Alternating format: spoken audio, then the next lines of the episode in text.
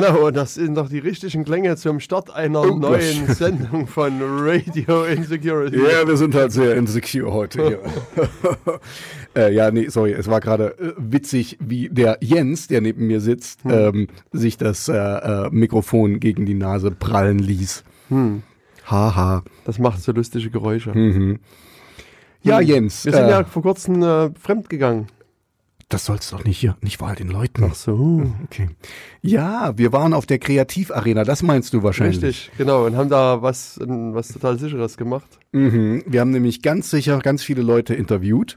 Und das war sehr, sehr, sehr schön. Und ich weiß gar nicht, ich glaube, das wird nicht als Podcast äh, irgendwie, äh, also das war mehr eine Also, Live-Sendung ja, quasi. War, also ja, gedacht war es schon als Live-Sendung. Und ich wüsste jetzt auch nie, wo ich das jetzt online stellen sollte, weil es passt nie Mhm. wirklich zu Radio Insecurity. Und, und das ist ja eigentlich auch schon vorbei. Also der, das Event Hm. ist jedes äh, Mal, äh, jedes Jahr einmal. Und das nächstes Jahr werden wir das wieder machen, weil das hat mir jedenfalls sehr viel Spaß gemacht, die Leute zu interviewen und äh, Sachen zu hinterfragen. Und ich kann euch Hörer da draußen, also wenn ihr aus Jena und Umgebung seid, kommt das nächste Mal einfach vorbei. Das ist wirklich toll. Das ist äh, Spiel, Spaß und Spannung für Jung und Alt. Ihr könnt die Kinder mitbringen. Äh, da gibt's eine K K Jetzt hätte ich bei einer Clownöse gesagt. Eine, eine Clownsfrau.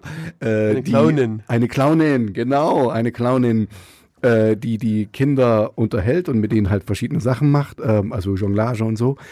Ähm, es gibt Musik, es gibt leckeren Kaffee, es gibt äh, leckeren Kuchen, also alles, alles da, alles vom Feinsten und halt sehr, sehr, sehr, sehr vieles Handgemachtes. Da, darum geht's ja vor allen Dingen. Clowness. Äh, Clowness, aha, genau. Ja, und da waren wir jetzt fremdgegangen, das hat der Jens äh, gemeint, ähm, dass wir da auch äh, live von berichtet haben.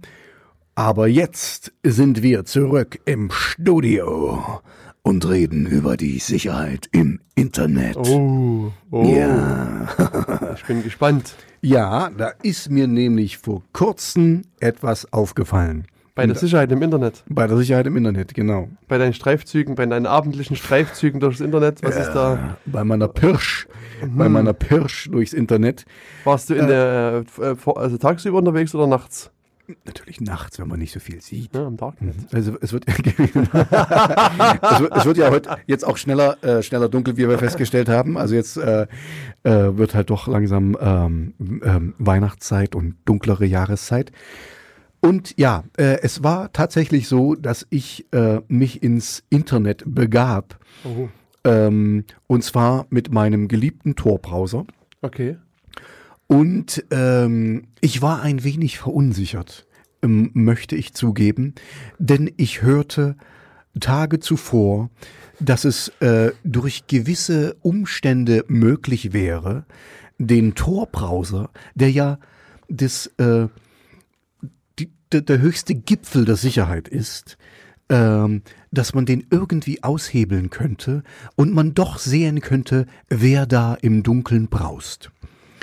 Und da mir das graust, okay, ich höre jetzt auf mit so dä- dämlich reden. Ähm, also ich hatte wirklich äh, ein ähm, im, im Radio gehört, dass es wohl so ist, dass man, wenn man gewisse Seiten über den Tor-Browser anbraust, ähm, dass man dann nicht verschlüsselt ist vom Tor-Browser, also verschlüsselt in dem Sinne, dass man nicht ähm, anonym diese Seite an, anbraust, sondern eben, dass man sieht, wer da äh, von wo connected. Und ähm, das führte mich dazu, dass ich dann einfach mal äh, ein Update machte mit meinem Browser, also mit dem Tor-Browser, und mir dann einfach mal durchgelesen habe, was denn da eigentlich wirklich steht. Weil das Schöne beim Tor-Browser ist, was wir euch auch empfehlen werden, lest euch das durch. Da steht, wie man sicher im Internet braust. Wo steht das? Das steht, äh, klick mal auf, du bist doch bei Tor, genau. Äh, das war's doch gerade. Achso, da war's schon. Oh. Äh, Also ähm, wenn man den Tor-Browser sozusagen neu öffnet. Genau, wenn man den neu öffnet und auf der, auf der Startseite Ah. ist und da steht Tips on Staying Anonymous. Anonymous. Genau. Anonym, Anonym, Anonymous. Also sozusagen Hinweise, wie ihr anonym bleibt. Genau, danke, danke. Warum danke. ist das eigentlich nicht übersetzt? Ich Ja, nicht. weiß ich nicht. Gibt es da auch eine deutsche Version davon wahrscheinlich? Keine Ahnung. Ich kenne mich da nicht so aus mit diesem Zeug. Genau, und da stehen einige, einige Tipps, was ihr ähm, machen müsst, um wirklich anonym mit dem Tor-Browser im Netz zu surfen. Wie gesagt, das, äh, der Ausgangspunkt war eigentlich gewesen, dass ich halt diese Meldung gehört hatte, aber ähm, die war schon gefixt, als ich den Tor-Browser öffnete und der sich eben ähm, äh, updatete, erneuerte. Ähm, wie mir dann später Jens mitteilen konnte, war es so, dass, dass, diese, dass diese Schwachstelle schon behoben wurde. Und ich habe mir aber trotzdem natürlich, trotzdem habe ich mir durchgelesen, wie man sicher durchs Internet surft. Und Okay. das würde ich gerne nochmal, also Na, das- das- willst da- du erstmal, ah, nee, wir, wir gehen erstmal durch und dann, und dann reden wir um die, Sch- über die Schwachstelle, die gar nicht mehr da ist. Also, ihr solltet als Dra dramatische Stimmung. also, Hintergrundmusik so ein bisschen. Ich habe so einen Theremin zu Hause, da könnte ich auch mal so. Echt? Hast du eins? Ich habe eins. Das finde ich ziemlich geil. Selbstgebautes? Nee, ein selbst gekauftes. Ah, Aber kann ich ja mal mitbringen. cool. Aber vielleicht kannst du unseren Hörerinnen und Hörern sagen, was ein Theremin ist. Ein Theremin, also nur ganz kurz, weil das jetzt wieder ein bisschen in eine andere Richtung geht. Ähm, das ist das älteste elektronische ähm, Musikinstrument, wo gibt, um das mal ganz deutsch zu sagen, äh, welches es gibt. Das wurde von einem Russen Und?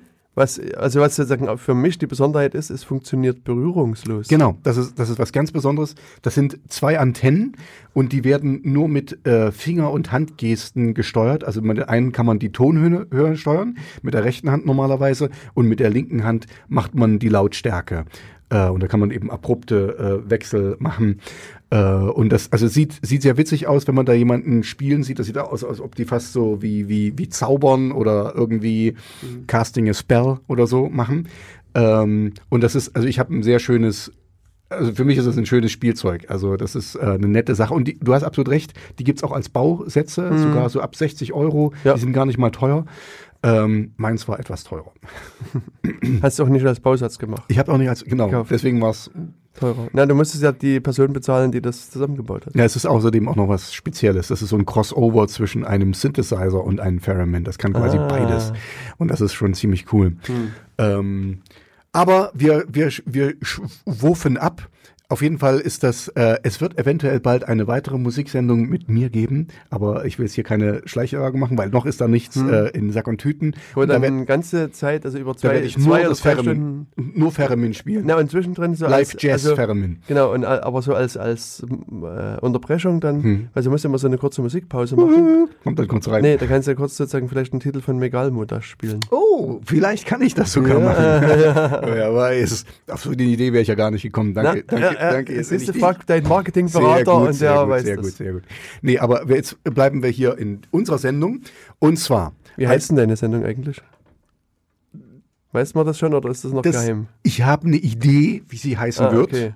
Aber ich, wir fangen erstmal an, wenn das wirklich soweit ist in Sack und Ich meine, du könntest ja Mhm. sozusagen, wenn du an diesen genialen Titel unserer Sendung anknüpfen willst, könntest du ja Radio in Music zum Beispiel machen.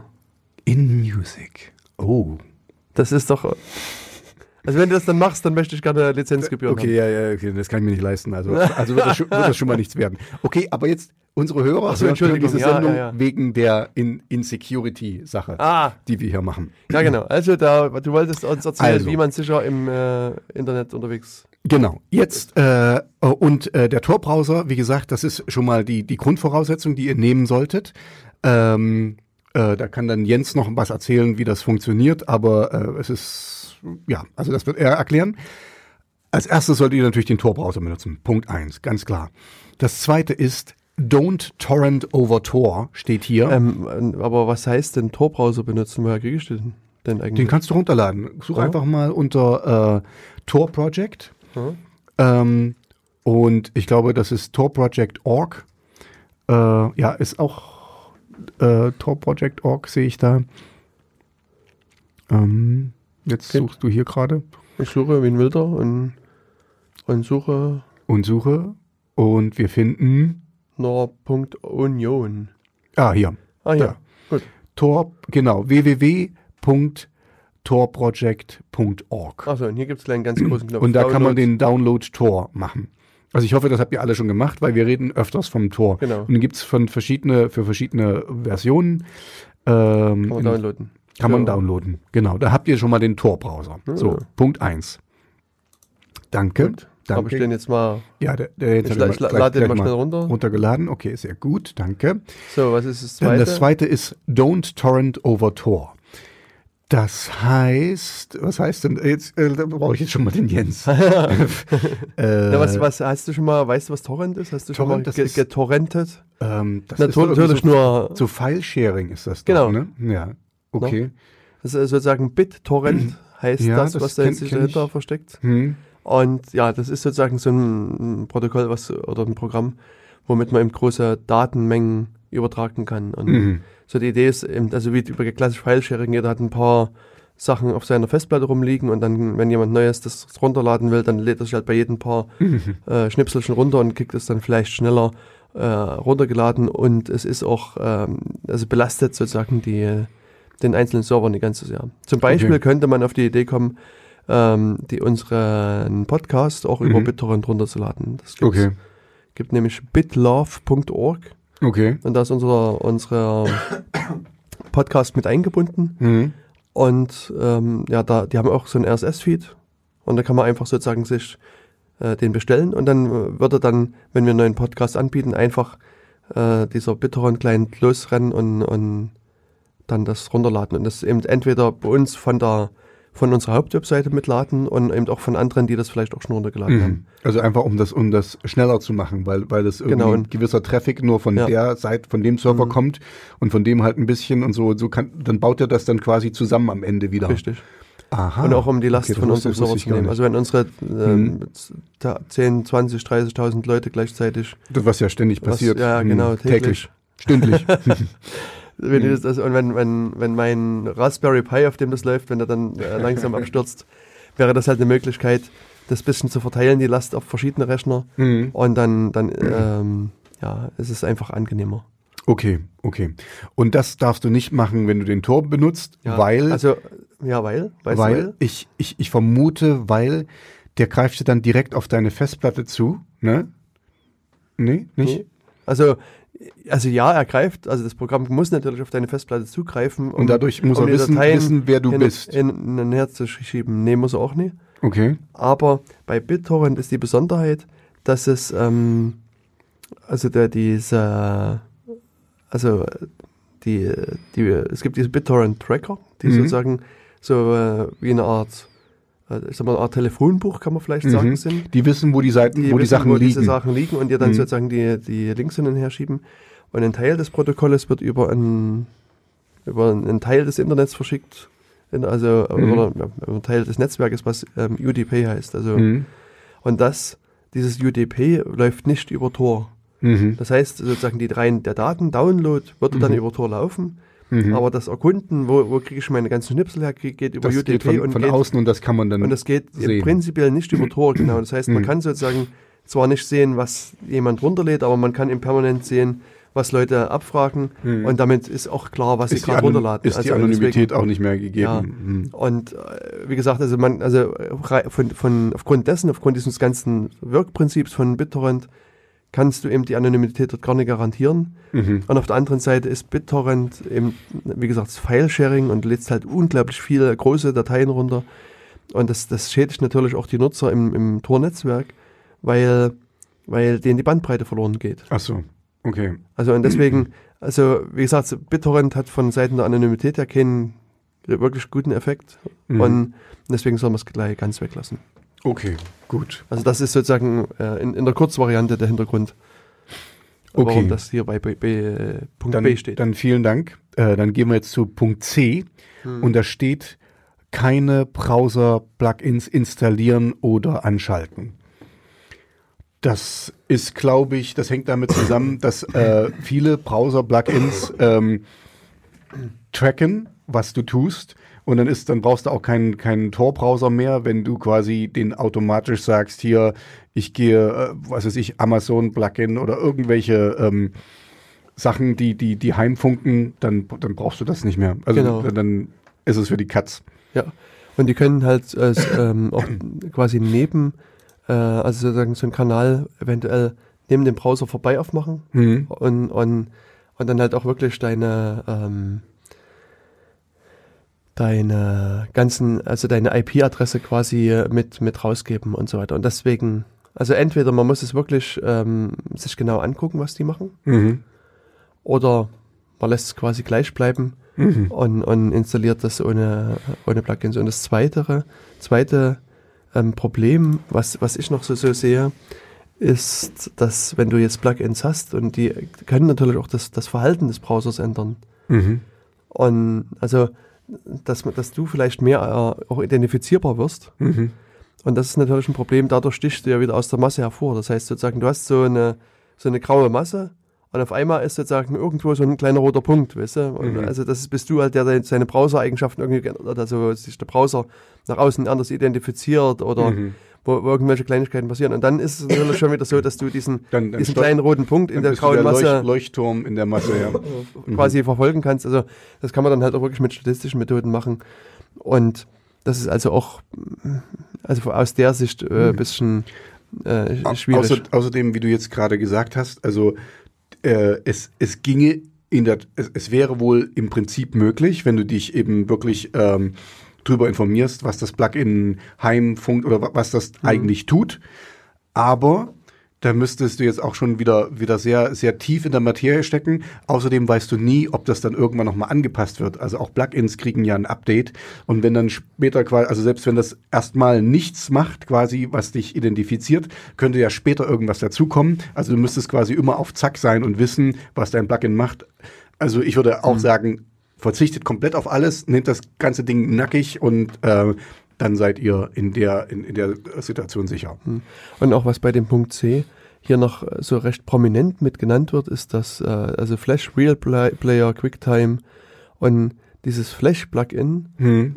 mag zwar nett und interessant sein, also das macht halt auch wieder Webseiten bunt und zum Teil Und interaktiv. flashy. Flashy, genau. Mhm. Aber es ist halt wirklich eine, also ein, es reißt quasi ein riesengroßes Loch in euren Rechner rein. Also es gibt quasi jeden Monat Updates von diesem Flash-Plugin und also äh, ich kann mich kaum an Monate erinnern, wo es weniger als 30 oder 40 äh, Sicherheitslücken bei diesem Plugin gab, Mhm. die auch aus der Ferne ausnutzbar waren. Das Okay. heißt, da sitzt irgendjemand in, keine Ahnung, Uganda oder Hyderabad.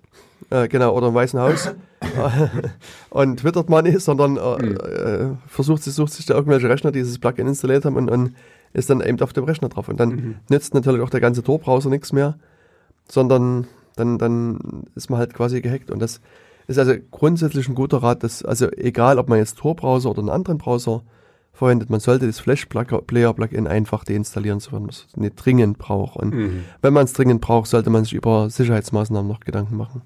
Aber das Okay. ist ganz abseits von dem Punkt hier. So, was haben wir denn noch? Dann die, der Punkt D wäre Use HTTP-Versionen von Webseiten. Also benutzt HTTP-Versionen der Webseiten, wenn die vorhanden sind. Jetzt, ich sehe über deinem Kopf so eine kleine Blase aufsteigen und in der Blase steht Read again, slowly. Use HTTPS Versions of Websites. Genau. Und was bei mir bei deiner vorigen Rede nicht ankam, war das S. Du hast jetzt immer nur gesagt, benutzt HTTP-Version von Webseiten. Achso, das, ich habe aber das S gedacht. ah, okay. Gesprochen. Ah, ah, ah. Äh, äh, st- stumm gesprochen. Okay. Okay, ach, das ist ein stummes S. Okay, das war mir noch nicht ganz so klar. Ja, ich habe das Französisch ausgesprochen. Und HTTP, HTTP, ach, vergiss es. Ich habe jetzt keine, keine Erklärung. Okay, ne, ich meinte aber wirklich, äh, benutzt HTTPS-Version, aber das ähm, ist sogar ein, ein, ähm, ein Tipp, den ich auch jenseits von, äh, von Tor benutzen würde. Also wenn es eine HTTPS Version gibt von einer Seite, benutzt immer die. Da gibt's sogar für normale Browser so Plugins, ne, die eben Force äh, HTTPS. Da kannst du was sagen, weil wir hatten ein kleines äh, äh, äh, Dilemma mit einigen unserer Hörer. Äh, so, äh, hm. Das kannst du vielleicht kurz mal ausschmücken, wenn du möchtest, musst du aber auch nicht. Ähm, weil, Kannst du mich ja am Ende von deiner Rede nochmal erinnern, dann kann man das nochmal genau. Ähm, mit einschieben. also hier, äh, da, da, da, Der Tor-Browser, äh, ich muss kurz mal lesen. Also vielleicht, was man hier auch noch sagen muss, dass der Tor-Browser kommt ja mit diesem Plugin, was da heißt HTTPS Everywhere. Mhm. Und das bringt quasi so Informationen mit über Seiten, die auch über HTTPS erreichbar sind und leitet den Browser quasi sofort auf HTTPS um. Ansonsten empfiehlt sich halt auch immer mal zu, zu probieren, ob die Seite nicht auch HTTPS mit anbietet. Ähm, es ist allerdings schon so, dass, dass es da immer noch Irritationen gibt im HTTPS. Also das, äh, äh, ich habe das vor kurzem irgendwo bei auf so einem Twitter-Beitrag gelesen, dass da auch eine, eine Webseite der Meinung war, also eine Bank-Webseite der Meinung war, dass man sozusagen HTTPS nie unbedingt braucht, weil das eine also, Bank-Webseite. Ja, ja, genau. Hm. Das, das, die Informationen sind quasi super irrelevant, du, die okay. da, darüber gehen, so nach dem Motto. Aber es war sozusagen, ich, wie gesagt, ich müsste nochmal raussuchen, aber ähm, das, der, da hat jemand eine Anfrage gestellt oder eben die, die Bank gebeten, auch HTTPS von Anfang an anzubieten. Mhm. Und da hat dann der Bankmitarbeiter gesagt, nee, das ist, ähm, äh, also es, das HTTP reicht auch zu und sie sind, sind quasi eh eine sichere Bank. Okay. Und das war irgendwie so, ein, so eine, auch eine schöne sehr, Versicherung. Sehr wirre Antwort, aber mhm. ja. Und eine andere, andere, ich glaube, es war eine, eine E-Commerce-Seite. Mhm. Ähm, die haben auch einen ganz interessanten, ein, was Interessantes ausgedacht. Die haben also auch bei E-Commerce, wenn man sozusagen ja so Formulare, Felder eingibt und dort seine personenbezogenen Daten vielleicht eingibt, würde ich jetzt sozusagen in meiner Naivität auch davon ausgehen, dass man das besser per HTTPS äh, einbindet und mhm. die Daten halt nur verschlüsselt über die Leitung schickt. Und diese E-Commerce-Seite war aber aus irgendwelchen Gründen der Meinung, dass das, das so aufwendig ist, HTTPS einzurichten und und das ist also, äh, warum auch immer, viel zu anstrengend. Mhm. Und es ist aber jetzt so, dass die neueren Browser warnen dich. Also wenn du ein, ein, Formular hast, was über HTTP verschickt wird und du sollst Daten eingeben, dann, dann geht unten so ein kleines Fenster auf und da steht dann drin hier, Achtung, Vorsicht, äh, die Daten werden über eine unverschlüsselte Leitung übertragen und, mhm. und ähm, alles ganz schlimm und alles ganz böse. Mhm. Und diese Webseite hat sie dann sich einen Programmierer hergeholt, der, ein, der die Warnung ausschaltet. Der hat, ne, der hat sozusagen so ein JavaScript-Overlay gemacht über mhm. das Ding und, und, und hat sozusagen da versucht, über diesen, über diesen krassen Umweg sozusagen diesen, diese, ähm, die Meldung dann auszublenden, mhm. dass, da, dass der Browser das nicht mehr anzeigt und nicht mehr sagt, das ist, das ist jetzt. Äh, äh aber, aber jetzt mal, Jens, du bist ja nur Fachmann da. Ist es denn so schwer für so eine Firma, HTTPS zu machen? Also ich, ich weiß, meine, meine private Musikseite, die ich jetzt nicht weiter nennen will, ah. die ist HTTPS, also die ist encrypted, die hat ein Zertifikat dahinter. Ja, also ich, ich weiß deswegen, dass es nicht allzu schwer ist. Ich, ich weiß, weil ich ja auch ein bisschen mal in der Gegend gearbeitet habe mit dem E-Commerce, dass es ähm, die meisten Leute wollen eben erstmal so auf eine Seite surfen, ganz normal HTTP, ne? Aber sobald eben, sobald du einen Einkauf machst oder deinen deinen Warenkorb äh, äh, bezahlen willst oder äh, deine Daten eingeben willst, wirst du automatisch auf HTTPS weitergeleitet. Also das heißt du meistens so, da geht's irgendwie so, ähm, da dauert's mal ein, zwei Sekunden und dann bist du HTTPS und dann geht's erst weiter. Ja, also da wird quasi, ich weiß das zufällig, weil ich da mal gearbeitet habe, ähm, da hast du quasi einen, Cookie für, für das, was draußen passiert auf HTTP und dann wird das getauscht und gezwungen, äh, ein neuer Cookie anzulegen für HTTPS. Weil nämlich genau das Problem ist, wenn du denselben Cookie benutzt, mit dem du dich vorher, dann, dann brauchst du auch HTTPS nicht mehr, weil dann sind dieselben Daten drin und so. Also das, das, das kenne ich sogar auch. Und jetzt ist halt meine Frage an dich konkret ist, ist es denn so schwer, das einzurichten? Also, weil die, die scheinen ja offensichtlich sehr viel Zeit und wenigstens Manpower da reingetan zu haben, das so aussehen zu lassen, als ob da kein Problem ist. Hätten die das nicht fixen können mit derselben Zeit und Manpower? Also ich sag mal, die, die Antwort ist erstmal, es kommt darauf an. ja. Ähm, also im einfachsten Falle musst du halt dir ein Zertifikat, Zertifikat besorgen. Mhm.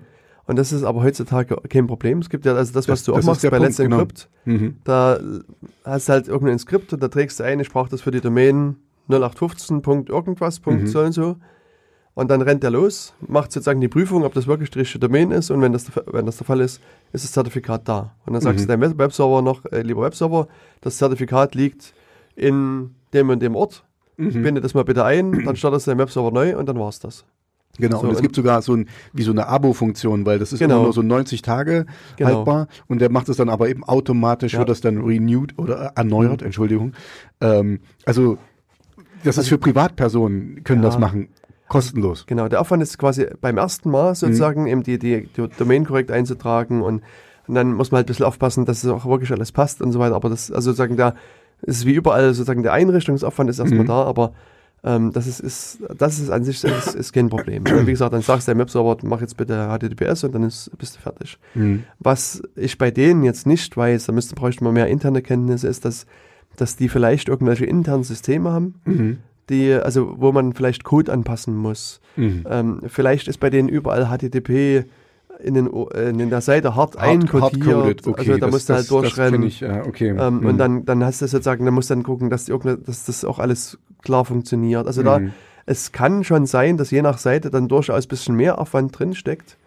Ähm, und es ist auch so, also man muss hier auch sagen, dass das, ähm, als es dann ein bisschen größer diskutiert wurde bei dem Shop und ähm, haben die sich dann doch auch meiner Erinnerung nach irgendwann entschieden, in der Tat HTTPS einzuführen und es hat so, so nach meiner Erinnerung ungefähr zwei Wochen nach, nach der Diskussion gedauert. Also sie haben Mhm. so, also höchstens zwei Wochen gebraucht, um das, um die Mhm. Entscheidung zu fällen und das dann auch umzusetzen. Also okay. vielleicht ging es auch schneller. Mhm. Also es war vielleicht weniger Aufwand, als man das glauben mag. Okay, also gut, das kann ich ein bisschen nachvollziehen, wenn das, also wenn das in dem Skript richtig reingeschrieben ist, das nennt man dann hardcoded. Hm. und so, dann ist es natürlich schwerer, das äh, zu, zu, zu ändern, weil man dann quasi jede einzelne Zeile, wo das dann steht, anpassen muss, aber auch das findet man relativ schnell. Also so ein, so ein Shop ist jetzt nicht, äh, das ist meistens, also so schwer ist das nicht aufgebaut, meiner Meinung nach. Also auch das ist möglich. Und da muss man halt mal kurz, ähm,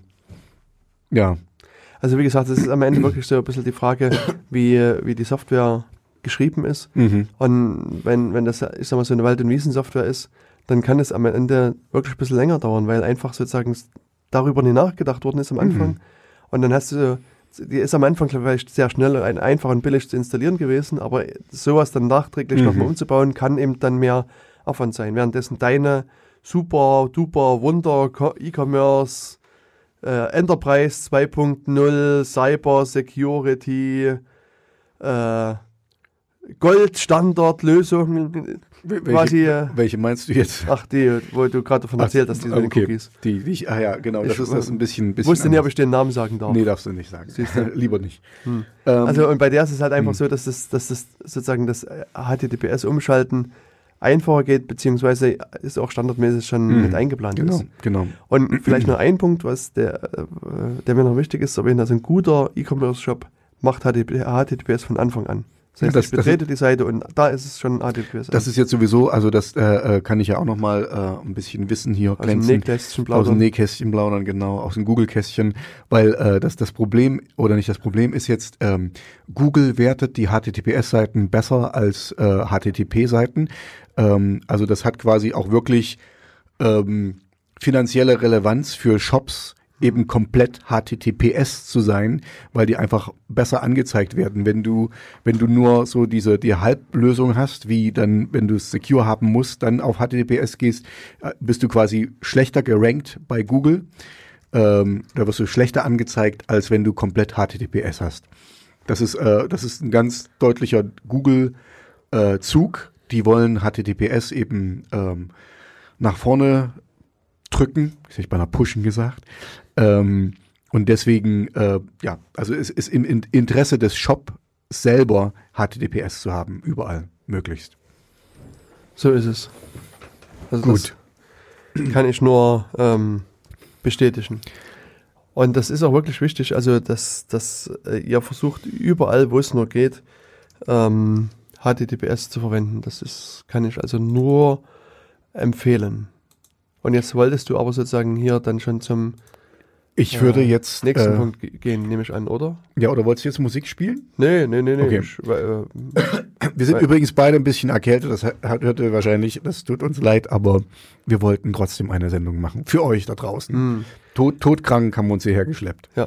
Na, wir haben so die berüchtigte Männergrippe und das, Das ist also ganz schlimm, ganz ja, schlimm. Und ihr wisst ja, wie das ist. Das ist Oh. äh, quasi, man, man ist Oh. kurz vorm Sterben eigentlich Mhm, und mhm. wir haben schon den, Wir ähm, haben schon alle Löffel abgegeben hier. ja, also auch den, den, den Notdienst bestellt. Das, Mhm. das, der steht quasi draußen. Sauerstoffzelt ist da, alles Ja, da. ja, alles. Ich würde jetzt mal den nächsten Punkt, das wäre der Punkt E, ähm, nochmal angehen von äh, was Thor uns schreibt. Und zwar schreibt Thor, bitte keine Dokumente herunterladen, äh, während ihr mit äh, Tor online seid. Oder nicht aufmachen. Ähm, äh, genau, keine, keine Dokumente aufmachen, die ihr runtergeladen habt mit Tor, während ihr online seid. Mhm. Also das, ihr müsst euch dann wirklich dann trennen und, und offline gehen am besten und dann erst das Dokument aufmachen, was ihr runtergeladen habt, wenn ihr dem Dokument natürlich vertraut. Und jetzt kann sicherlich Jens noch ein bisschen was dazu sagen, warum das so ist. Hast du eine Idee? Ähm, ich könnte mir vorstellen, also es kommt darauf an, was es für eine Art von Dokument ist. Ich könnte mir aber vorstellen, dass du, wenn du das runterlädst, dass der nochmal zum Beispiel guckt, auf da, wo er hergekommen ist, also wo das Dokument hergekommen ist und schaut, ob es eine neue Version gibt, ob irgendwelche nach, ob er noch was nachholen muss und dann quasi, ähm, da er sich ja schon auf deinem Rechner befindet, sich quasi zeigt, von wo, äh, von wo nach wo er fragt. Ist das so? Also ich weiß nicht, ob ich dich jetzt richtig verstanden habe, aber ich könnte sagen, ja, so ist es. nee, es ist, ist so, je nach Dokumentformat kann es ja in der Tat sein. Du, du öffnest das Dokument Mhm. und dann äh, kann dort eben auch so ein, letztlich auch nur ein Link eingebaut sein. Mhm. Also ich sag mal, du bindest halt ein Bild von irgendeiner anderen Webseite ein. Und du öffnest dann das Dokument und dann muss natürlich sozusagen das, das, Das äh, Bild das, nachgeladen das Bild werden. nachgeladen werden. Und Mhm. dann nimmt halt dein Programm halt Verbindung zu der Webseite auf, lädt es runter und wenn in dem Falle deine Verbindung nicht über Tor läuft, Mhm. gibst du natürlich auch deine IP-Adresse dem Webserver gegenüber bekannt. Okay. Und sozusagen das, du hast zwar das Dokument an sich über Tor runtergeladen, Mhm. aber dann öffnest du das Dokument und dann, dann ähm, wird quasi klar, okay, der, das ist sozusagen wirklich die richtige IP-Adresse gewesen von der Mhm. Person. Okay.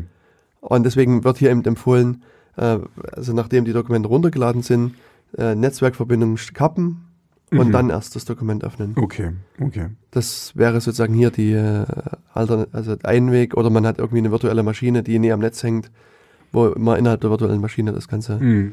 Ich habe zudem festgestellt, dass, äh, also ich habe noch nicht viel über Tor runtergeladen, aber dass das Du lädst nur hoch, oder?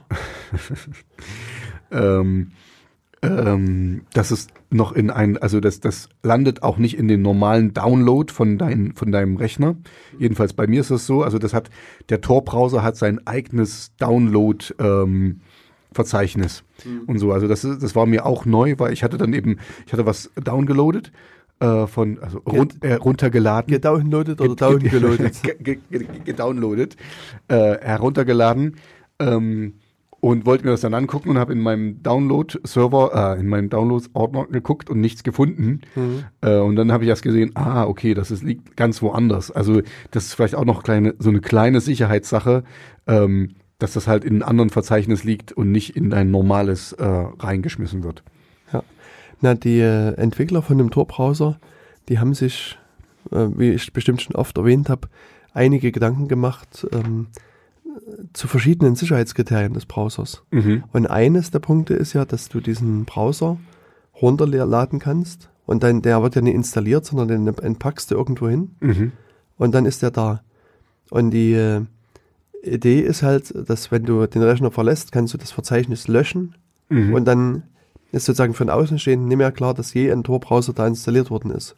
okay. Das heißt, wenn der sozusagen in dein normales Downloads-Verzeichnis reinschreiben würde, würde der ja sozusagen eine Spur hinterlassen. Mhm. Und deswegen wird das unter anderem nicht gemacht. Und die haben halt wirklich dann auch, auch sehr genau geguckt. Ähm, also sie haben es quasi nacktes Windows genommen, Mhm. haben da dort Tor runtergeladen, installiert, benutzt Mhm. und, und das dann wieder runtergelöscht und haben dann geguckt, was hat sich denn geändert. Also sie haben quasi die Version vorher und nachher verglichen. Mhm. Und dann gab es aber in der Tat, also da, da, bei den ersten ähm, äh, Versuchen so ein paar kleine Differenzen und das ist dann nach und nach angepasst worden. So dass das, also wie gesagt, man sollte möglichst im Nähe feststellen können, dass an dem Rechner jemals ein Tor-Browser benutzt worden ist. Das, Okay, okay, also das ist dann für, für eben so die Di- Dissidentensicherheit Genau, und so und Leute, richtig. die, die wirklich unter Lebensgefahr äh, irgendwas berichten, die können das dann einfach komplett deinstallieren und dann, Mhm. dann weiß, weiß man nicht, dass es überhaupt da war. Genau, man kann es nicht nachweisen. Okay, So plausible deniability ist so das sehr gut, sehr gut. Stichwort. Dann würde ich mal zum letzten Punkt gehen. Das ist der Punkt F. Punkt F, genau. Benutze Brücken und oder finde äh, Eine Firma. nee, finde, finde äh, Gleichgesinnte, würde ich das jetzt hier übersetzen. Hm. Ähm, da, da, da, äh, Wie heißt denn, was steht denn im Englischen da? use bridges and or find company. Hm. Und jetzt muss ich gestehen, muss ich das erstmal lesen. äh.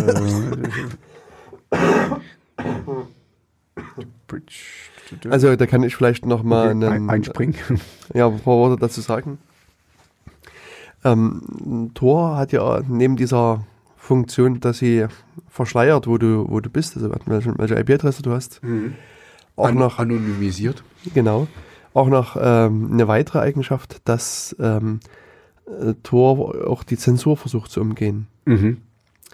Und es kann sein, in einigen Ländern reicht es schon einfach, den Tor-Browser zu installieren, den zu benutzen und du kannst die lokalen Zensurmaßnahmen untergehen, Mhm. umgehen.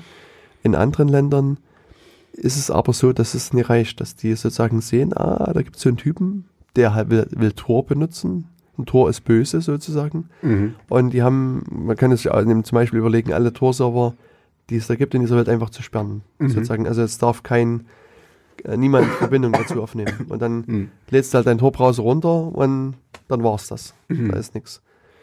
Deswegen ist dann das Tor-Projekt irgendwann um die Ecke gekommen mit so einer Idee, was die äh, Brücken genannt haben oder Brückenserver oder weiß gar nicht. Also es ist, ich habe mal, hab damals, als ich das Buch geschrieben habe, versucht mir irgendwie einen anderen Namen auszudenken, aber es ist so, das ist am Ende so in Deutschland sagen trotzdem alle Bridges. Mhm. Also es ist so auch, also deswegen hat sich das nie wirklich, also so ein, so ein eingedeutschter Begriff hat sich da nie wirklich gut durchgesetzt.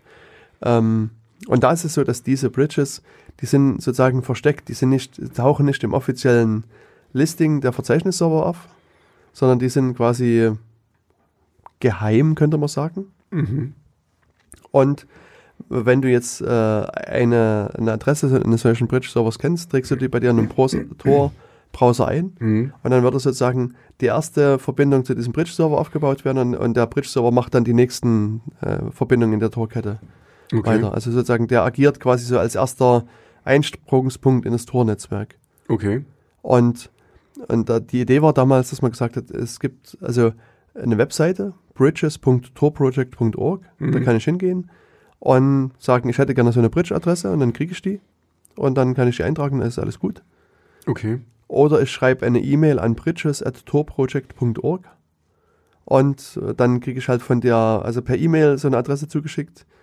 Und es gibt einen dritten Pool von wirklich absolut geheimen Adressen, die, da, also da die würden nur verteilt werden, wenn sich jetzt jemand an das Tor-Projekt wendet und sagt, Mensch, ähm, ich muss jetzt irgendwie in das ultra geheime Zensurland fahren Mhm. äh, und ich weiß nicht, was, was ich da machen kann. Und dann würde man der Person vielleicht so eine Adresse übergeben oder sowas. Also, oder Mhm. wenn es irgendwelche anderen äh, Gründe gibt, irgendjemand einer vertrauenswürdigen Person sowas zu geben, dann würde man das der, der aushändigen. Aber ich habe dann trotzdem, also ich habe zwei Fragen eigentlich. Ähm, zum einen, ähm, was ist da denn der Unterschied, wenn du von einer Brücke äh, anfängst, Tor zu brausen, wenn du gerade gesagt hast, dass äh, eben manche von den restriktiveren ähm, Regierungen dann schon registrieren, da kommt mit Tor.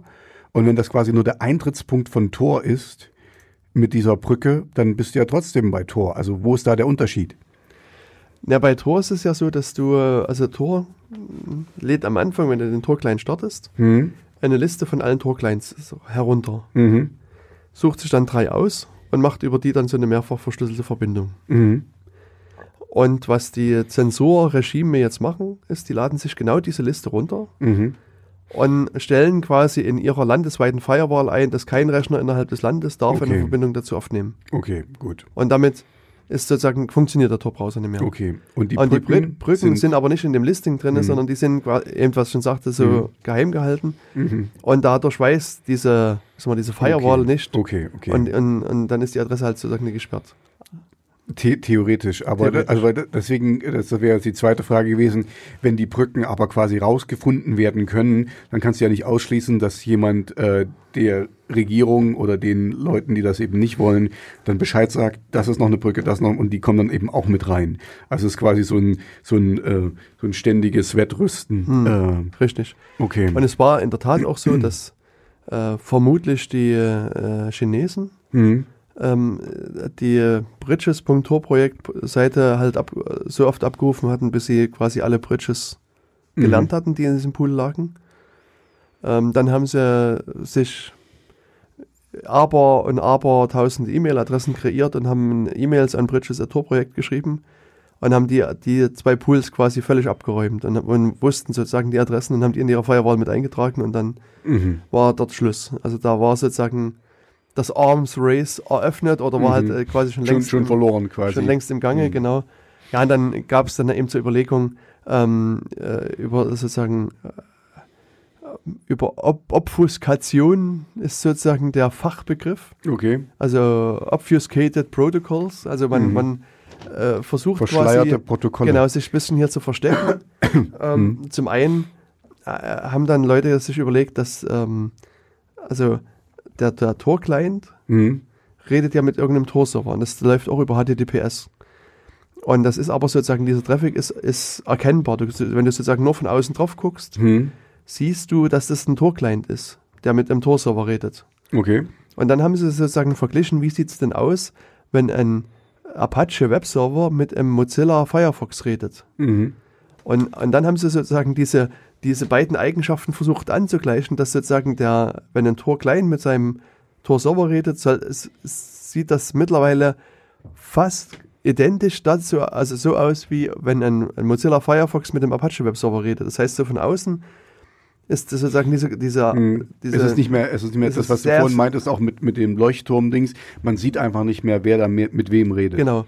Und dann sind eben zu andere Ideen gekommen, dass man wirklich den Traffic versteckt, dass man sozusagen äh, versucht, Traffic zu machen, der nach außen hin aussieht, zum Beispiel wie Skype-Traffic oder Mhm. wie irgendwas anderes. Und, und das hat man dann in, äh, in so diversen anderen Sachen mit, mit versteckt und hat sich verschiedene Ideen ausgedacht. Da sind wirklich dann, dann Leute mit hochgradigen kryptografischen Ideen rangegangen Mhm. und, ähm, und haben verschiedene Protokolle dann entwickelt. Mittlerweile gibt es ein, äh, eins, das heißt OPFS, Mhm. also steht für Obfuscated, so eine Version 4. Ähm, und das kann man halt äh, in einem, in einem Tor-Browser mit einstellen.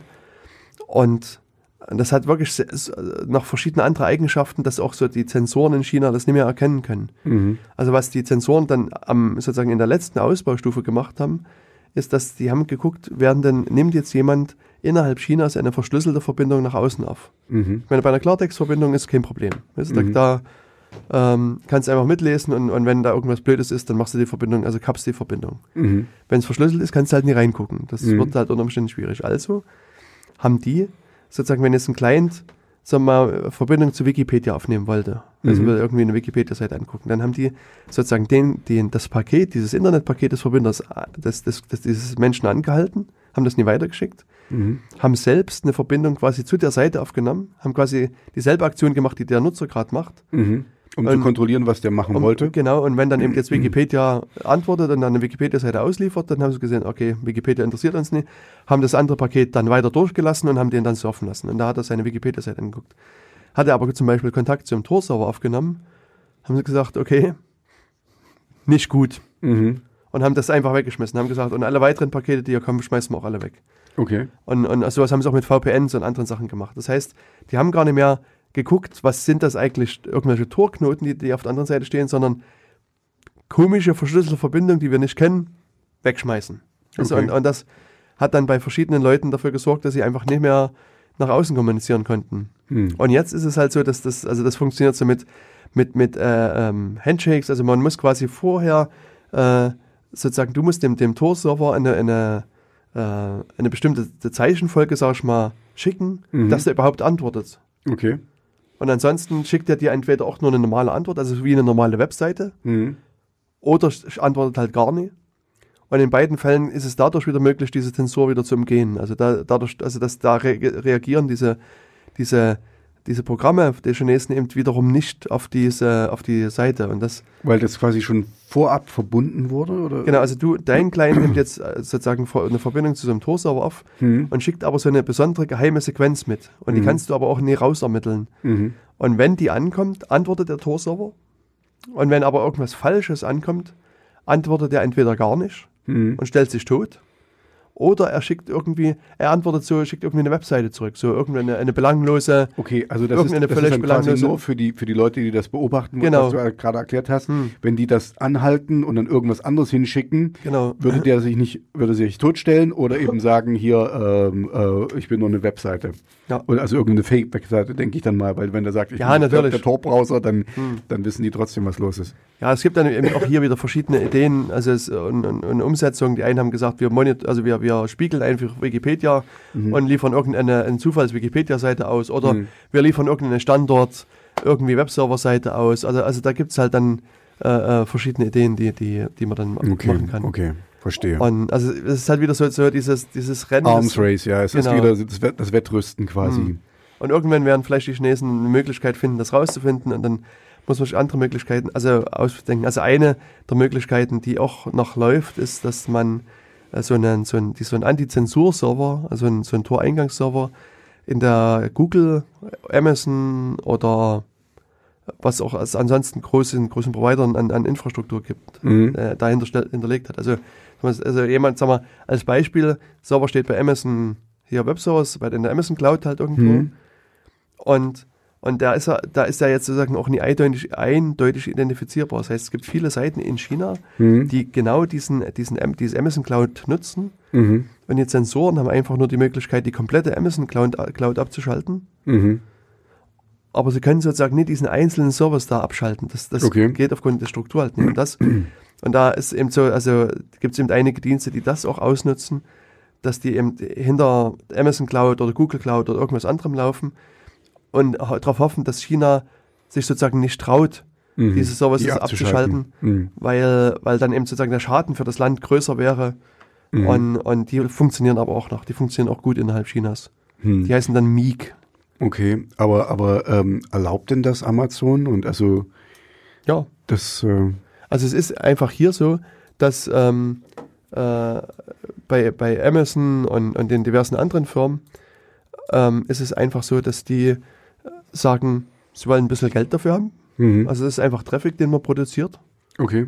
Und, und das ist auch sozusagen Das ist normaler, wie so ein Mietsurfer quasi. genau, so ein, ist ein normaler wie- reg- regulärer äh, äh, Dienst.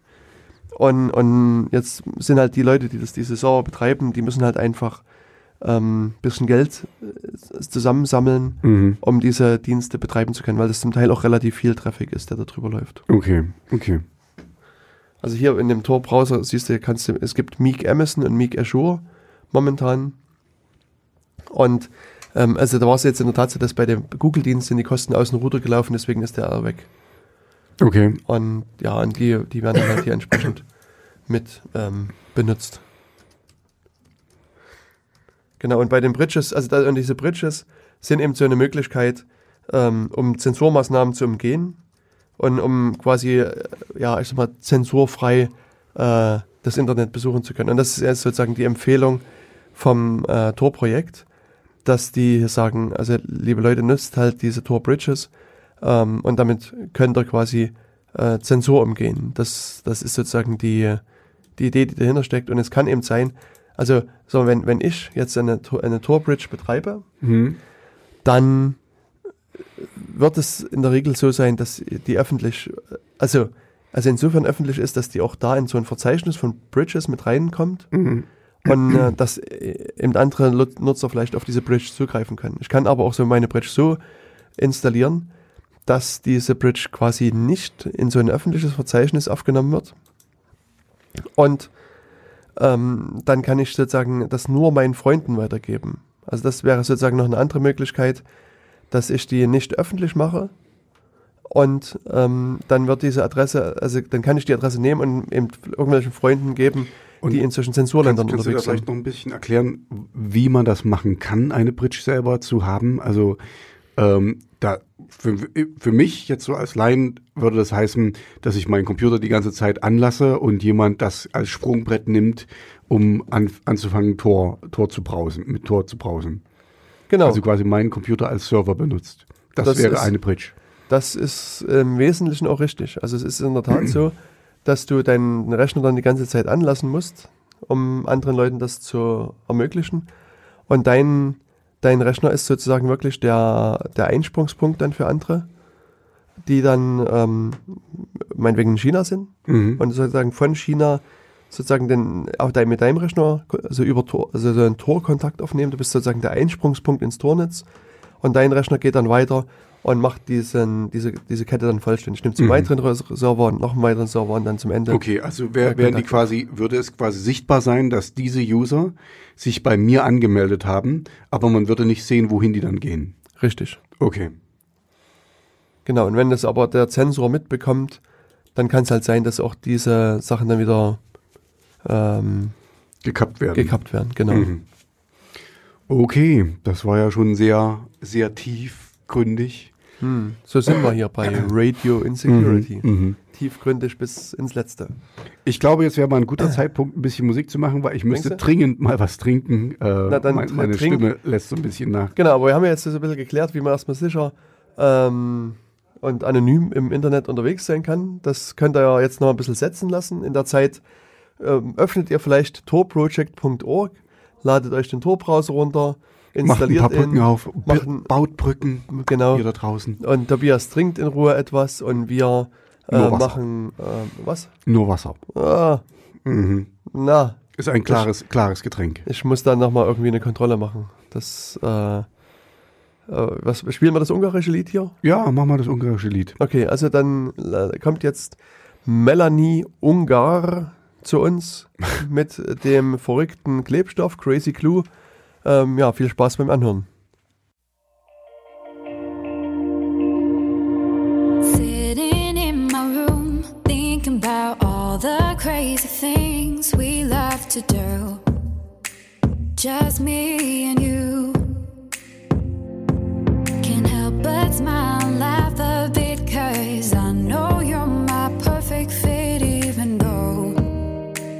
pretty opposite. But you're the apple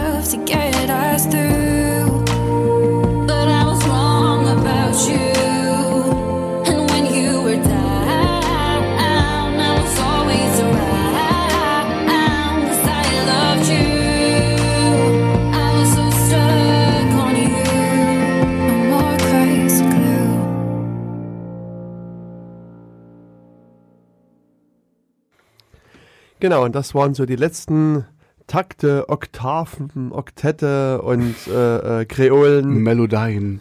genau, von äh, Melanie Anker, Melanie Ungar äh, mit Crazy Glue. Äh, kommt diesmal, wir, wir haben keinen Clou, wie das klingt. aber auf alle Fälle, die, die Kurven sahen recht Die interessant Kurven aus. von der Melanie Ungar waren sehr, sehr gut aus. Die musikalischen. Ich meine, Also bei- wir hatten das ja schon, also wir, wir gucken das jetzt ja mal an, weißt du, wir sind ja so Mhm, die mhm. visuellen Typen eher. genau, auf jeden Fall. Genau, die Musik kommt ja hier von Yamendo. Äh. Ähm, und da haben wir uns das jetzt einfach mal runtergeladen und äh, haben euch das jetzt vorgespielt. Ähm, ich werde dann später heute Abend mir das noch genüsslich anhören, wenn ich dann unterwegs bin. Sehr schön. Ich bin morgen, fällt mir gerade ein, morgen kann ich die Sendung sogar live hören. Wow. Ich bin morgen unterwegs. Ähm, Du kannst die Sendung live hören morgen. genau. Okay. Ich, äh, also vorausgesetzt, mein ICE hat eine schnelle Internetverbindung. Mhm. Äh, da könnte ich sozusagen mich morgen da hier einklinken und mithören. Sehr schön für dich. Ich freue mich schon. Okay. Dann lass uns mal nicht ausdehnen, wohin du eigentlich auf dem Weg bist, sondern einfach hier einfach ein bisschen weitermachen für unsere Hörer, damit die auch hören, von was wir so reden. Also wir waren jetzt durch äh, mit den Tipps, die der Tor-Browser quasi von Haus aus gibt. Aber Und du hattest doch eigentlich, äh, wie, wie sind wir denn jetzt eigentlich hier drauf gekommen? wir Ich sind meine, da drauf gekommen, weil so, ja, ich ja, ich im weiß. Radio gehört hatte, dass dass Tor der total Tor-Browser, unsicher ist. na nicht total unsicher, aber dass es unter gewissen Umständen, dass der Tor-Browser zeigt, äh, ähm, also nicht anonymisiert. So. Achso, das heißt, du machst jetzt sozusagen alle diese Hinweise, die wir jetzt gerade so diskutiert haben, hältst du ein und trotzdem geht's schief. Oder wie, wie ist das? Äh, das weiß ich nicht ganz genau, ob das wirklich so gewesen ist. Ähm, ich muss gestehen, es ist mir etwas entfallen, warum das so war. Also für mich war das der Ausgangspunkt, mal zu lesen, wie ich wirklich überhaupt sicher mit Tor browse. Ähm, und wie wir jetzt gesehen haben, ist es mehr als nur den Tor-Browser aufzumachen. Ähm, aber vielleicht hast du ja von dieser Lücke gehört, weil du hast mir schon mal darüber berichtet. Ich? Ja, könntest du nicht auch den Hörern darüber berichten? Ähm, ich kann es probieren. Oh, das ist ja ein schöner schön, Tormäul. äh, für, die, für die Leute, die nicht so gut Englisch können, es gibt das Wort Turmoil und das heißt quasi Aufruhr oder, oder ähm, Unruhe. Und die haben hier ein aus Turmoil ein Tormäul gemacht. Sch schönes Wortspiel. Ich mag Richtig. sowas. Genau, also ähm, ich hatte dir erläutert, Mhm.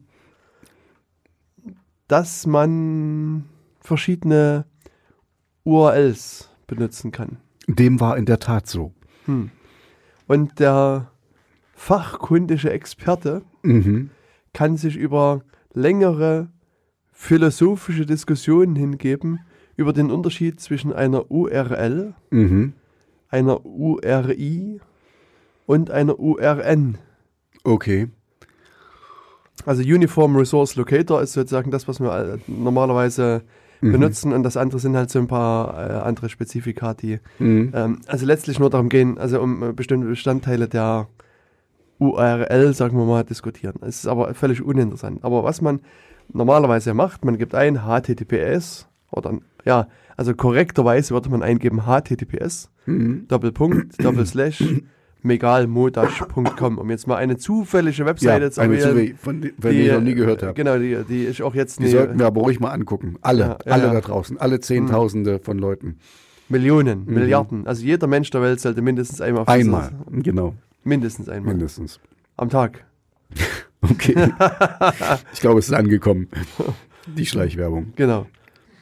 Jetzt sozusagen Leute, die noch ein bisschen älter sind, Mhm. Können auf die Idee kommen, einzugeben http Mhm. Doppelpunkt, Doppelslash megalmodash.com. Könnten sie tun. Würden auch bei dir Seiten landen wahrscheinlich. Genau. Und es würde versucht werden, äh, ich glaube, die Seite versucht automatisch dich auf HTTPS umzumünzen. Äh, also Mhm. quasi, äh, äh, es ist äh, enforced, wie heißt es auf Deutsch? Ähm, Erzwungen. erzwungen, genau, erzwungen auf HTTPS. Wenn man jetzt noch ein wenig älter ist, Mhm. also richtig alt, weißt du, so mit Bart und Grau und, und, und, und Arthrose im Knie und so. Ja, genau so. Mhm. Dann könnte man auch auf die Idee kommen, einzugeben ftp. Äh, Doppelpunkt slash slash megalmodash.com. Mhm. Das ist aber quasi, das ist ein anderes Protokoll, was du dann Richtig. benutzt. Mhm. Das File Transfer Protokoll. Mhm. Also da könnte ich mich dann sozusagen auf dem Aber Server. da gibt es auch FTPS, ne? Oder so? Äh, Es gibt auch SFTP. SFTP, so rum Beides. ja, genau. es SFTP. beides. Port, äh, Port 21 und Port 22. ich, ich erinnere mich.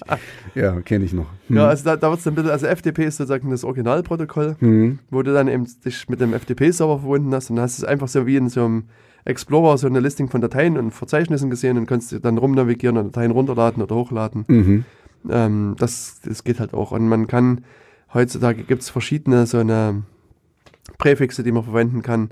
Und wenn, also man könnte auch Mail, to, Doppelpunkt, irgendwas schreiben. Mhm. Und da, da geht halt der Mail-Client auf und dann kannst du eine Mail schreiben. Und, und also sagen noch halbwegs gebräuchlich, vielleicht wäre ein Präfix, der heißt File, Doppelpunkt, Doppelslash.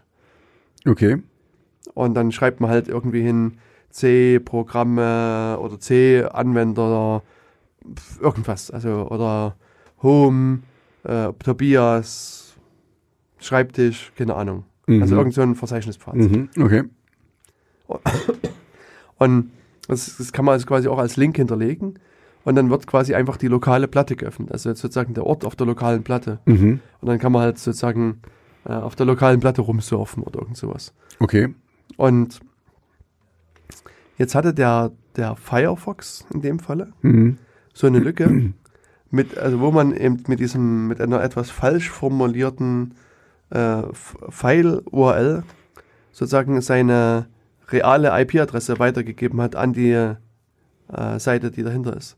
Und Okay. das ist ja was, was man nicht unbedingt will. Also Und äh, der, Firefox ist quasi das Grundgerüst des Genau, Tor-Browsers. Tor- äh, genau. genau. Nur noch, um das so. nochmal zu sagen. richtig. Mhm. Sozusagen, also der Mhm. Tor-Browser ist ein Firefox, der noch erweitert wird um ein paar Ein Firefox-Derivat. Derivat. Derivat, genau. Ich wollte sehen, ob du aufpasst. Ich weiß gar nicht, ob es, ob es wirklich, also ein, Na, es ist es äh, destilliert aus dem, aus dem Firefox. genau, quasi. das Beste aus dem Firefox wurde genommen und es wurde Und um, es um wurde verbessert mit einer Genau. Piemont- Piemont-Kirsche obendrauf. Ich glaube, ich, ich glaub, die, die Krankheit spricht aus mir. Es tut mir Genau. leid, wir sind heute nicht ganz auf der Höhe. Ja, richtig. Und ähm, ja, und, und das, äh, das, diese, diese File-URLs, die hatten halt eben genau das Problem, ähm, dass da ähm, hier man, man sozusagen die, die äh, reale IP-Adresse äh, des, des Nutzers entdecken konnte. Und das ist natürlich ein bisschen unschön. Mhm. Und von der Seite her musste da was getan werden. Das Tor-Projekt hat auch äh, gleich reagiert, nachdem sie von der Lücke wussten, haben da einen Fix eingebaut. Auch der Firefox selber ist mittlerweile hat in diesen Fix eingebaut. Also wenn ihr einen normal installierten Tor-Browser habt, dann aktualisiert sich der im automatischen Hintergrund. Das heißt, der zeigt euch irgendeine Warnung an und sagt, hier, ey, ich will jetzt mal aktualisiert werden und lädt es auch runter und, und macht das dann automatisch. Also das Mhm. heißt, ähm, da solltet ihr vergleichsweise auf der sicheren Seite sein. Wenn das jetzt passiert. Also, und ich hatte es dir auch erzählt, dass in meinem Fall ist es so, dass ich meinen Tor-Browser ähm, so behandle wie ein kleines Kind. Mhm. Ich sperre den nämlich in einen Sandkasten ein, Mhm. also in eine Sandbox, wie man so schön sagt. Mhm.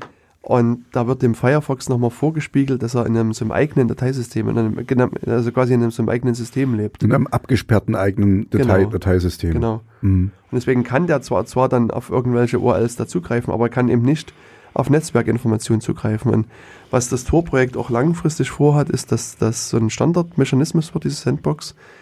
Und dass dem Firefox alle Möglichkeiten über das Netzwerk zu kommunizieren genommen werden. Mhm. Ähm, und das, daran arbeiten die gerade. Und wenn das der Fall ist, dann sind diese ganzen Schwachstellen für, auch für Tor in dem Falle dann egal. Mhm. Irrelevant, ja. Weil es gibt dann keine Netzwerkkommunikation mehr und das, der Firefox kennt gar keine IP-Adresse mehr Mhm. und kann deswegen auch keine mehr rausgeben. Sehr gut, ja. Das wäre natürlich dann super sicher. Und äh, was ich jetzt hier noch dazu anfügen kann, ähm, so wie wir schon sehr, sehr, sehr, sehr oft gesagt haben, wenn ihr was updaten könnt, dann updaten sofort. Also nicht warten, nicht auf irgendwie, ach, passt gerade nicht und so. Also äh, gerade bei dem Tor-Browser, der ist ja auch ein, äh, so gesehen, also da kannst du jetzt sagen, falls ich da falsch liege, ein ziemlich leichtgewichtiger Browser. Also der ist, äh, er ist nicht schnell, aber ich habe bei jedem Update, das geht bei mir relativ fix. Also es Mhm. hängt natürlich mit der Leitung zusammen. Wenn ihr eine langsame Leitung habt, dann geht es natürlich langsamer. Aber ähm, also macht das bitte. Sobald Update verfügbar, sofort machen, nicht sagen, okay, wir machen erstmal später. Also das gilt für alles, nicht nur für den Tor-Browser und das haben wir schon ein paar Mal gesagt und ich sag's nochmal. Punkt. Sehr gut. Hört auf uns. Amen. Danke. In nomine patri. In Spiritus Sancti. Oder so. Spiritus auf jeden Fall. Genau. Mhm. Du siehst, ich kenne mich aus. Ich mit kenn mich auch. Kirchlichen Ding. Pax vobiscum, Prost. et cum spiritum tuum. Ja, ich Hm. kenne mich auch aus. Okay. Äh, Ja, also da- anderes, anderes Thema. Äh, da bin ich jetzt raus. Also, Siehst du, ich hab rausgekegelt. ja, ja. Ähm, wir wollten noch über was anderes reden. Das, äh, was ich noch erzählen, also kurz mit erwähnen wollte, ist, dass das der größte Firefox aller Zeiten gestern veröffentlicht wurde. Oh ja, ich habe ihn auch schon runtergeladen. Ah, okay. Mhm. Nee, ich habe noch nie runtergeladen, aber da sind natürlich jetzt alle voll des Lobes. Mhm. Also ähm, ich werde jetzt den nächsten Tag mal ausprobieren. Firefox 57 oder Quantum. Das ist Mhm. also ein Quantensprung. Wobei, wobei ja der Witz ist, ein Quantensprung ist die kleinste mögliche Einheit, die es überhaupt gibt. Hm. Also äh, man müsste eigentlich quasi so Meilensprung sagen oder irgendwas Großes, weil Qua Eine- ein Quantum ist, ist Hm. minimalst Na, dann müsstest du einen astronomischen Einheitensprung sagen oder so. oder sowas, genau. Aber, aber Quanten hat sich so eingebürgert, dass alle Ja. denken, das ist ein Riesensprung. Dabei ist es wirklich eigentlich das Kleinste, was du machen kannst. Aber du kannst vielleicht, äh, dadurch, dass es klein ist, erfordert es wenig Energie. Das heißt, du kannst ganz schnell springen und dadurch bist du viel schneller, als wenn du einen, einen Riesensprung machen würdest. Ja, man kann sich das alles schönreden. Genau. Ja, also wie gesagt, Firefox Quantum wird überall gelobt und ähm, wie, äh, ich habe es wie gesagt selber noch nicht ausprobiert, aber die haben natürlich auch ganz viel an Code angefasst. Also ich glaube, also sie hatten irgendwas von sieben Millionen Zeilen Code äh, erzählt, die sie da ähm, angefasst haben, was eine ganze Menge ist. Und die haben auch insbesondere jetzt viel in Rust neu geschrieben und das spricht erstmal dafür, dass das Ganze auch äh, sich von der Sicherheit ähm, Rust ist ein extra Programmiersprache. Genau, Rust ist eine sichere, also eine, ja, man, man bezeichnet die so als sichere Programmiersprache, aber die hat sozusagen von der, von der ganzen Idee, wie die funktioniert, ähm, ist da spielt der Sicherheit eine wesentlich größere Rolle.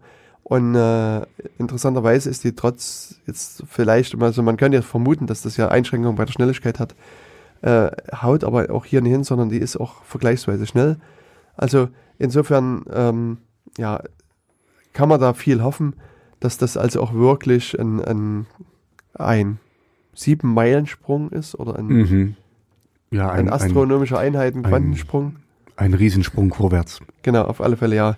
Ein Riesensprung vorwärts. Und auch so, was ich jetzt an Berichten gelesen habe, ähm, hat man auch gesehen, dass der erstmal schneller wirkt auf den Endnutzer. Also, Ja, also ich, ich habe ihn schon runtergeladen, auch schon benutzt ein bisschen. Mhm. Ähm, es hat sich bei meinem Surfverhalten, weil ich bin ja sowieso sehr äh, konservativ beim Surfen, also ich habe immer so meine Seiten, wo ich immer hingehe. hm, Da hat sich jetzt nicht wirklich viel, ähm, also ich habe ich hab keinen großen Unterschied gesehen. Es war schön, er hat meine Bookmarks übernommen und so, also ähm, das, aber es, ja, also ich kann jetzt nichts Schlechtes und nichts wahnsinnig Gutes über ihn Okay. sagen. Na, wir werden sehen, wie sich das jetzt weiterentwickelt. Genau, also das war das eine, was ich noch einfügen wollte. Und du hattest noch irgendwas anderes, warte mal, hier, äh, was du. Was ich ähm, aber nicht wirklich researched habe, vielleicht sollte man das dann später. Aber wir können trotzdem vielleicht mal drüber reden, äh, weil ich habe eine, ein, ähm, eine Werbung gesehen für einen Service, der quasi ähm, angibt, dass man damit unerkannt durchs Internet äh, äh, surfen kann oder also seine Informationen nicht preisgibt, die man sonst preisgäbe, wenn man durch, äh, durchs ungeschützt durch Internet surfen würde. Und ähm, ja, und da war jetzt einfach nur meine Frage quasi mehr so an dich, äh, was ist da besser, weil das ist ein, ein Service, den man bezahlen muss. Was ist da der Unterschied außer dem Bezahlen äh, zum Tor-Browser? Und deswegen haben wir ja schon über den Tor-Browser geredet, was äh, der kann und was man machen muss, trotz alledem noch, damit man unauf, äh, unerkannt durchs Internet ähm, äh, surfen kann, anonym durchs Internet surfen kann. Und äh, wie gesagt, ich habe es äh, durch Zufall halt so eine Werbung gesehen und mich einfach gefragt, okay, was machen die eventuell besser oder anders als der Tor-Browser? Und wollte eigentlich von dir nur hören, hat das, macht das Sinn? Das kostet, glaube ich, äh, 5 Dollar im Monat oder so, äh, sich sowas anzuschaffen. Oder für wen macht das Sinn, eventuell? Oder ist es sinnvoll? Ja, Gut, na, dann haben wir das geklärt. Nächstes Also danke, danke fürs Zuhören. Äh, alles gut. genau. Ähm, ich weiß gar nicht, wolltest du den Namen dieses Dienstes erwähnen oder wolltest du eher so eine Ähm, allgemeine... Ich würde eher allgemein das sagen, also wir können das dann vielleicht auch irgendwann mal erwähnen. Aber Hm, ich, ich, wir kriegen da ja also kein, kein Geld oder, oder Hm. nicht Geld oder keine. Ich meine, wenn sich die Firma überreden könnte, uns vielleicht den einen oder anderen Schein überwachsen zu lassen, 10 10.000 würde äh, sich Hörern vielleicht meine Meinung ändern. Nee, also ganz im Ernst, ähm, Quatsch. Ähm, also ich denke, äh, also ich würde gerne hier nochmal einen Schritt zurückgehen oder Okay. zurücktreten. Gehen wir mal einen Schritt zurück. ähm, ich hatte erzählt, oder vielleicht erzählt, dass ich hin und wieder mal auch Vorlesungen halte und hielt Mhm. zur IT-Sicherheit. Ja. Und am Anfang in meiner Einführungsrede geht es natürlich auch erstmal so ein bisschen um IT-Sicherheit. Ich näher mich also ein bisschen dem Thema und ähm, versuche dort den Studentinnen und Studenten oder auch anderen Leuten, ähm, also frage ich die meisten erstmal, ähm, was denn IT-Sicherheit bedeutet und Mhm. Versuche die so ein bisschen auf ihre eigenen äh, Die Fragen Rechner. hatten wir, hatten wir schon mal gehabt Genau. hier in, in der Sendung. Ja. Okay, doch, das, ich Mhm. wusste nicht mehr, ob ich das schon mal Doch, erzählt doch, hatte. äh, ich kann mich dran erinnern. Und, aber erzähl Und weiter. Weißt du noch, was die Antwort ist, wenn ich frage? Die Antwort ist meistens ja, ich benutze ein äh, Antivirensoftware Richtig. äh, und ja, das ist eigentlich das, das meiste, Antivirensoftware. Genau, Antivirensoftware. Und benutze, benutze ein Passwort für, für meine, äh, an, vielleicht andere, äh, ein Passwort für meinen Computer. Dann dein Einwand war dann gewesen, die meisten wegen Sicherheit haben keine Backups, keine automatischen Mhm. Backups. Unter anderem ich auch nicht, fällt mir da wieder ein. ich muss das irgendwann Hatten wir das nie in der ersten Ja, oder zweiten das, hatten das Sendung ich, schon ich, mal? und, und, und das ist immer noch ein Projekt, was ich hier auch gut mal dann äh, äh, dokumentieren könnte, wie ich das dann gemacht habe, wenn ich es dann geschafft habe. Aber da muss ich gestehen, da ähm, komme ich so ein bisschen an meine Grenzen, weil ich habe ja, mein Hauptrechner ist ja ein Ubuntu-Rechner. Und da, also ich habe da öfters das Problem, dass wenn ich mir was installieren will, dann will er noch, dass ich irgendwelchen Code anpasse und ich, das will ich überhaupt nicht machen. Also ähm, dass ich irgendwie hier, um das aufzurufen, musste das und das in die Kommandozeile und so. Und das ist dann, da hört es bei mir dann schon wieder auf, weil das will ich nicht. Ich will einfach nur dummer Benutzer sein. Und da ist das Betriebssystem nicht gut für mich. Ähm, und deswegen habe ich das da noch nicht gemacht. Und bei meinen äh, anderen Musikrechnern, also eventuell habe ich schon mal erwähnt, dass ich Musik mache, äh, da äh, äh, habe ich eine extra externe Festplatte, wo ich das eben speichere und noch eine äh, virtuelle, also in the Cloud, wo ich auch die Sachen speichere. Deswegen, ich habe das an drei verschiedenen, nee, an vier verschiedenen Stellen, weil das hatten wir schon mal erörtert, ne? selbst wenn du das sicherst und du hast ähm, mein Hauptre also mein Hauptmusikrechner hat sogar zwei Festplatten, dass ich eben äh, parallel schreiben kann. Ähm, wenn das Haus abbrennen würde, wäre das trotzdem alles weg. Aber dadurch, dass ich das in, in der Cloud habe, habe ich das immer noch da. So, das ist so meine Sicherheit quasi. Hm. Das hat man da schon mal erläutert. Das kommt immer bei dir. Also das, was ich mich daran erinnere, die meisten sagen, ja, ich hab, wir haben Antivirus-Software und fertig. Ja, genau.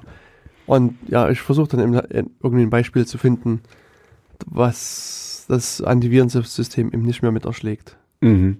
Also und äh, worauf ich denn sozusagen damit hinleiten will, ist in, ist in diese Diskussion um Schutzziele. Mhm. Und äh, das, also weil IT-Sicherheit ist halt so ein, so ein großer, abstrakter Begriff, der jetzt alles und nichts heißen kann. Weißt? Mhm. ist, ist mein System sicher? Ja, ich habe einen Virenscanner, aber was ist, wenn du den Rechner Mhm. runterfallen lässt, weil es eine Festplatte ist? Im Genau, oder wenn, wenn ein Rechner gestohlen wird. Also selbst Genau. auch das ist, ist eine, Ja. eine Art von Si- Unsicherheit. Ja, und Mhm. das, das zählt halt alles mit, mit irgendwo dazu. Und, und darüber muss man sich eventuell Gedanken machen. Oder, oder was jetzt auch gerade gerade sehr viel in ist, äh, wenn du dein Telefon syncst mit deinem Computer Mhm. und dann quasi auch von dem dann Daten holen könntest. Also dann hast du quasi zwei äh, Einbruchstellen oder Sollbruchstellen oder wie auch immer du das Mhm. nennen willst und die musst du beide schützen. Zum Beispiel. Hm. Genau, und da äh, sozusagen bei diesen Schutzzielen, das ist dann schon etwas konkreter. Das heißt, dass da ähm, macht man sich zum Beispiel Gedanken um Ausfallsicherheit, wäre Mhm. vielleicht ein, ein so ein so ein Schutzziel oder ähm, also Verfügbarkeit heißt es im Oder Redundanzen schaffen. ja, nee, nee, also Verfügbarkeit ist sozusagen der Fachbegriff. Mhm. Ähm, und darunter verstehst du zum einen, dass das wirklich dein System auch immer dann arbeiten soll, wenn du dran arbeiten willst. Mhm. Also das, das eine oder eben auch so, dass das Thema, oder ich meine, das kommt dann eben mit rein, dass, dass wenn jetzt sozusagen deine Hauptfestplatte ausfällt, dann ist da irgendwo ein Backup da oder dann hast du eine Backup-Platte, steckst du rein, spielst die Daten drauf, kannst weiterarbeiten. Also das Mhm. ähm, kommt dann eben mit dazu und das ist eben ein, ein Schutzziel. Und da ähm, nützt dir jetzt ein, ein, ein Virenscanner genau gar nicht. Weißt Mhm. du? Und, und das nützt dir auch nicht, wenn du ein Tor installierst mit HTTPS Everywhere und alles verschlüsselt ver, ver, ver, Mhm. äh, ver, verbindest. Also Ja, das ist wir, auch sowas. gerne haben wir ja schon drüber gesprochen, also wenn ich da nur ganz kurz noch was sagen kann, für die Leute da draußen, ein Virenscanner hinkt generell immer den Sachen hinterher. Der kann nicht quasi äh, neue Viren sofort ähm, finden, weil die kennt er noch nicht. Also er kennt immer nur die alten Viren, die es schon gibt. Und wenn, wenn es ein guter Virenscanner ist, dann kann der eventuell Rückschlüsse ziehen auf neue Viren, weil neue Viren sind ja meistens ähm, einfach nur weiter ähm, Entwicklung von alten Viren. Also dann kann er erkennen, hier ist irgendwas seltsam, aber er kann noch nicht sagen, das ist jetzt der I love you oder wie auch immer diese Te Teile heißen. Ähm, NotPetya. äh, äh, NotPetya zum Beispiel, genau. Ähm, deswegen, also der Virenscanner ist für mich, das ist nice to have, aber das hat überhaupt nichts, also es hat ein bisschen was mit Sicherheit zu tun, aber eigentlich ist es schon quasi after the fact. Das ist quasi immer schon, wenn es eigentlich zu spät ist, funktioniert er erst. Hm, vielleicht. Manchmal. Vielleicht, ja. Also sicherlich, wenn, wenn jetzt ähm, für den normalen Nutzer da draußen, also der, der wirklich unbedarft im, im Netz rumklickt, macht das schon, Hm. ist es schon sinnvoll, weil da kommst du eventuell auf Seiten, wo alte Viren halt drauf sind und die werden dann natürlich entdeckt und äh, abgewiesen oder qu- quarantänisiert Ja, oder so, ja. wie das auf Deutsch Mhm. heißt. Also ich hatte jetzt vor kurzem mal so ein schönes Beispiel von so, einem, so einer Schadsoftware. mhm. Und also da hat jemand einen existierenden Virus oder Ransomware, was auch immer es war, ich weiß nicht mehr ganz genau genommen. Und hat den Begrüßungstext geändert. Da stand irgendwie, hallo Nutzer, zahl uns mal Geld oder irgend sowas. Mhm. Und er hat eben, also hallo Nutzer, Komma, zahl uns Geld. Und er hat eben hallo Nutzer, Punkt, Enter, zahl uns mal Geld. Mhm. Und das, das war das Einzige, was er sozusagen in dem Code dieser Schadsoftware geändert hat. Mhm. Hat es wieder neu fertig gemacht Mhm. Und hat das aber sozusagen nie in die weite Welt geschickt, sondern hat jetzt das an diverse Virenscanner geschickt, Mhm. dass sie das doch mal bitte prüfen. Mhm. Weißt ob das jetzt eine Schadsoftware ist oder keine Schadsoftware ist. Und ich habe leider jetzt die Zahl vergessen, habe ich mich jetzt nie, nie auf diesen Fakt jetzt nicht vorbereitet, aber also eine knapp zweistellige Zahl an Virenscannern hat es nicht als, als Virus erkannt. Das heißt, für die war das wieder, Mhm. oh, normale Datei, Mhm. bitte weitergehen, weißt du? Hier gibt's nichts zu sehen. Obwohl die sozusagen die Vorgängervariante schon erkannt haben. Also das Mhm. ist also und Okay, der, dann, und hat das, das hatte ich ja gemeint. Also die meisten Virenscanner sind wirklich dumm. ja, Die erkennen nur das, was sie, was sie wirklich schon kennen, also was definitiv da ist. Die können nicht mitdenken quasi. Und das wäre jetzt hier in dem Fall quasi das Mitdenken, das, es sieht ähnlich aus wie der, es ist es nicht, Mhm. aber das ist schon mal äh, aufpassen hier. Und wenn du das sagst, zweistellig, ähm, so viele kenne ich gar nicht, Virenscanner, dann sind das relativ viele. ja, Mhm. ja, also das ist ähm, ein Problem. Genau. Und was ich eigentlich sagen wollte, ähm, man muss sich halt sozusagen überlegen am Anfang, was für ein Schutzziel will ich denn umsetzen, weißt du? Mhm. Also Verfügbarkeit, da muss man eben Gedanken über Backups machen, Redundanz und andere Sachen oder Integrität. Weißt du, da Mhm. muss ich überlegen, welche Nachrichten will ich schützen? Wie kann ich da, also bei Integrität geht es darum, dass, dass Nachrichten nie manipuliert werden sollen Mhm. oder Manipulationen erkannt werden, weißt du? Und da Mhm. muss man sich eben darum Gedanken machen, da kommt dann meistens Kryptographie mit rein, müssen die elektronisch irgendwie unterschrieben Mhm. und geprüft und so weiter werden. Und äh, oder Anonymität wäre auch so ein Schutzziel, weißt du? Dann könnte man sagen, ja, nützt Tor und dann müsste man sich hier noch ein paar Gedanken drüber machen. Oder ähm, manchmal ist aber Anonymität, da reicht Tor nicht, sondern muss man noch andere Sachen sich ausdenken. Also sozusagen, man macht sich Gedanken über ein Schutzziel, was man Mhm. umsetzen will. Und dann, wenn man weiß, welches Schutzziel oder welche Schutzziele man verfolgen will, dann Muss man die Schritte gehen, dann weiß man die genau Schritte, den- die man den- gehen muss, um genau. dahin zu kommen. Mhm. Und jetzt kommen wir wieder zurück zu VPNs, also Mhm. virtuellen privaten Netzwerken. Mhm. Und da, da steckt es ja eigentlich schon im Namen drin. VPN, ein virtuelles privates Netzwerk. Also Mhm. die Idee ist, dass du so ein VPN machst du über ein, ein öffentliches Netzwerk, wo theoretisch jeder mitlesen kann, Genau. jeder Daten manipulieren Und kann. so wie, so wie ich mir das immer vorstelle, ist, das ist quasi, äh, du ummantelst dann einen Teil des öffentlichen Netzwerks, so dass keiner reingucken kann. Jeder sieht, dass da eine Verbindung ist, Hm. aber äh, er sieht nicht, was du mit wem, mit dem du dich verbunden hast, redest. Richtig. Und was du sozusagen hier aus dieser Betrachtungsweise der Schutzziele machst, du setzt das Schutzziel Vertraulichkeit um. Mhm. Und genau das ist was, das ist ein Problem, was die VPNs lösen wollen, nämlich eine vertrauliche Kommunikation herstellen. Genau. Und das, das, ich meine, je nach VPN-Anbieter und, und, und, und so weiter kann man sagen, die lösen das mehr oder weniger gut, aber das ist erstmal das, was sie lösen wollen. Okay. Und sozusagen kein Designziel ist, Anonymität herzustellen. Das kann sozusagen zufälligerweise so ein Nebenprodukt sein, Mhm. aber es gehört nicht zum Mhm. Designziel. Ist nicht das Hauptziel. Ist nicht das Hauptziel. Mhm. Und das ist halt sozusagen hier aus meiner Sicht so eine Sache, die man im Hinterkopf behalten muss. Weil, also wenn, wenn ein Produkt nicht, nicht für dieses Schutzziel designt worden ist, Mhm. dann garantiert es eben doch nicht diese Umsetzung. Mhm. Und also das ist schon mal sozusagen ein, so, Ich, ich, verstehe, ich verstehe, was du sagst. Es ist wichtig zu wissen für den, für den Endnutzer, ist diese Lösung, die mir da angeboten wird, eigentlich auch wirklich das, was ich will? Also, oder was, was brauche ich denn? Hm. Ähm, da, äh, warte mal, ich hatte, äh, jetzt habe ich schon wieder vergessen, da hatte ich jetzt vor kurzem, äh, vielleicht komme ich wieder drauf, wenn wir, wenn wir weiter reden. Ähm, ach ja, das, ähm, das Problem, was ich eben sehe, jetzt gerade mit der Anonymität, ne, das ist, äh, den Leuten wird das erst bewusst, wie wichtig das ist, wenn sie kompromittiert würde. Also wenn deine Kreditkartendaten gestohlen wurden und wenn die benutzt wurden für irgendwas oder so, erst dann wirst du sehen, wie wichtig das ist, dass du HTTPS benutzt, dass du alles entkryptest und ähm, oder eben äh, unerkannt durchs Internet äh, gehst, dass du, dass keiner mitlesen kann.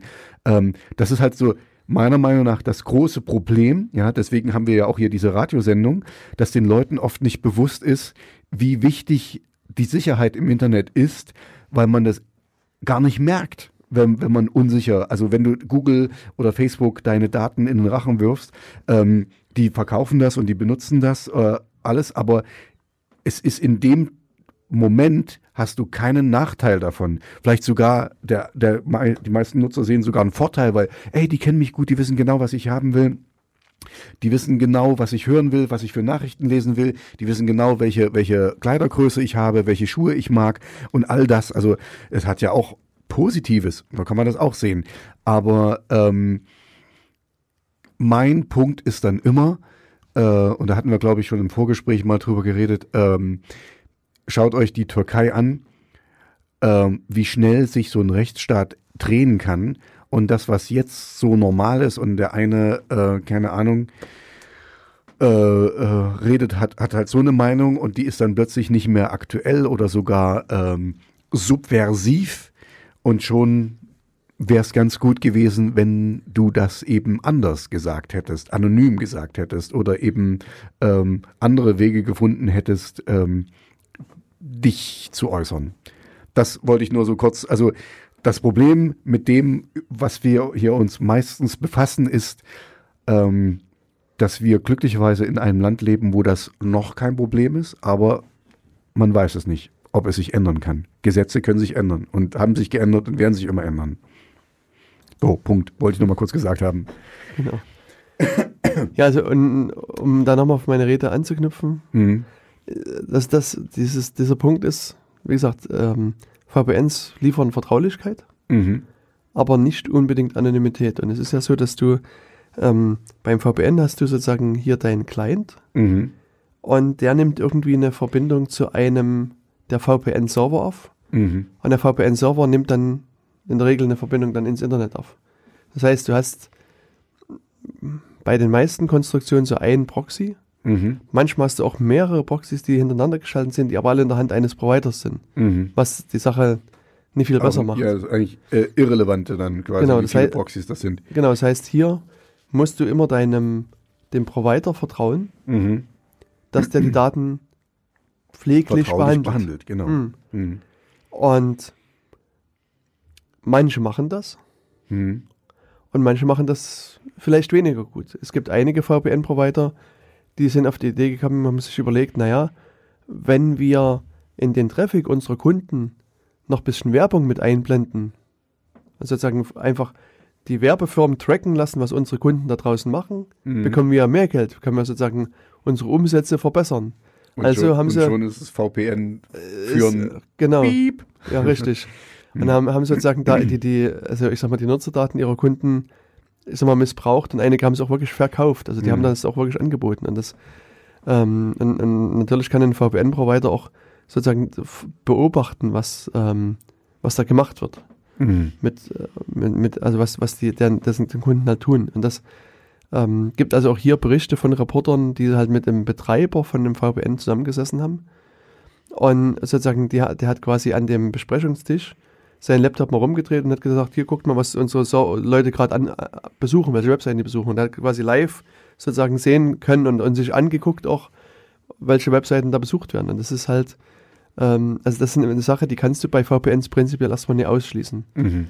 Und deswegen ähm, würde ich sagen, wenn du, wenn du sozusagen äh, deine Verbindung äh, verschlüsseln willst, wenn du sozusagen in irgendeinem Internetcafé bist, in einem Hotel im Ausland bist und sagst, du brauchst eine sichere Verbindung irgendwo hin, Mhm. dann kannst du ein VPN einsetzen, dann musst du vielleicht sogar ein VPN einsetzen, dann ist vielleicht auch so, dass deine Firma dir ein VPN schon zur Verfügung stellt oder du installierst, äh, kaufst irgendwie so einen kleinen Server, installierst dir den VPN äh, Punkt und machst über den eine VPN-Verbindung auf. Das gibt es da ganz viele Spielereien. Mhm. Aber in, in keinem der Fälle ist dir irgendwie nur garantiert, dass das anonym ist. Das kann der Fall sein, oder sagen wir, es kann auch heute der Fall sein und morgen nicht mehr. Also das sind Sachen, die liegen dann außerhalb deiner Hände. Das ist so, ähm, man sagt hier so Privacy by Policy ist das. Mhm. Also so, nach, also aufgrund irgendeiner schriftlichen Urkunde, aufgrund irgendwelcher Regelung wird der Privatsphäre gewährt. Mhm. Aber wenn der Betreiber der Meinung ist, dass er das, der das nicht mehr gewährt, Mhm. dann entzieht er oder, das oder einfach. genau, also, da, also kann ja auch sein, dass irgendwelche ähm, Polizeiermittlungen stattfinden und dann der das einfach rausgibt. Hm. Da war ja mal ein schönes Beispiel mit, äh, mit Apple, die ihr, ihr Handy hacken sollten oder so, ihr eigenes. Und das war dieser San Bernardino. Genau, genau, der Attentäter. Attentäter und, ähm, und Apple hat es nicht gemacht und hat, also äh, wie gesagt, ich glaube, damals hat man auch schon drüber gesprochen, ich, find, ich bin kein Fan von Apple, aber ich finde, die haben die richtige Entscheidung getroffen. Weil wenn das einmal raus ist, dann, äh, dann ist die Katze aus dem Sack, also dann, dann ist das nicht mehr sicher und dann ist Schluss. Genau, also an, ich, habe vor kurzem äh, von so einem Fall gehört. Ähm, das war auch sehr bezeichnend. Das war, ein, also es gibt eine Seite, die heißt anonymizer.com, Mhm. die, wo schon anonym irgendwie im Namen drin steckt. Mhm. Und die haben letztlich aber auch so eine Art Proxy-Dienstleistung angeboten. Also auch sowas äh, Privacy by Policy. Und der Betreiber hat immer nach außen getönt hier, dass er die Nutzerdaten nie weitergibt und dass die Mhm. sicher sind bei ihm und so weiter. Und irgendwann Das war ein, ein Service, den bezahlen musst wahrscheinlich. Ja, genau. Mhm. Okay. Und irgendwann hat sich jemand anderes mit ähm, so Polizisten oder Staatsanwälten unterhalten und, ähm, und da kam die Rede auf anonymizer.com. Mhm. War so eher so eine Zufallsentdeckung. Und da meinten diese Richter oder Staatsanwälte oder Polizisten, ich weiß nicht mehr ganz genau, was für eine Rolle die da gerade eingenommen haben, äh, oder haben sich eben lobend über Anonymizer geäußert, weil die gesagt haben, also jedes Mal, wenn wir dort ein, ein, eine Anordnung hinschicken über Rausgabe von Nutzerdaten, antworten die quasi sofort in instantan und schicken uns die Nutzerdaten her. Sehr schön. Also Sehr wo. Mhm. sozusagen, wie gesagt, der Betreiber selber hatte Mhm. vorher irgendwie sich hingestellt und gesagt, pff, nee, mache ich nie, wird man nie machen, wird Mhm. also Mhm. und, und dann hörst du aber sozusagen dann irgendwann das Gegenteil. Und das, das ist aber so, wie gesagt, das ist nie auf den Dienst bezogen, sondern es ist ein grundsätzliches äh, äh, Mhm. Problem bei solchen Diensten. Und deswegen Es ist, äh, ich würde da den Diensten auch nicht unbedingt äh, einen Vorwurf machen, weil wenn, wenn da jetzt wirklich eine richterliche Anordnung kommt und die haben, äh, irgendein Nutzer hat irgendwelche Rechte gebrochen oder Gesetze gebrochen, dann, äh, weißt du, das ist ja wie ein Durchsuchungsbefehl. Und wenn die, wenn die das, äh, das vorweisen können, dass da wirklich irgendwas, eine Strafsache läuft, ähm, dann, dann bist du doch auch verpflichtet, da zu helfen. Also nee, ich, ich mache denen auch keinen Vorwurf, dass sie Mhm. im Gerichtsbeschluss sozusagen Folge geleistet haben. Das ist ja auch also in völlig in Ordnung und das müssen sie Mhm. auch machen.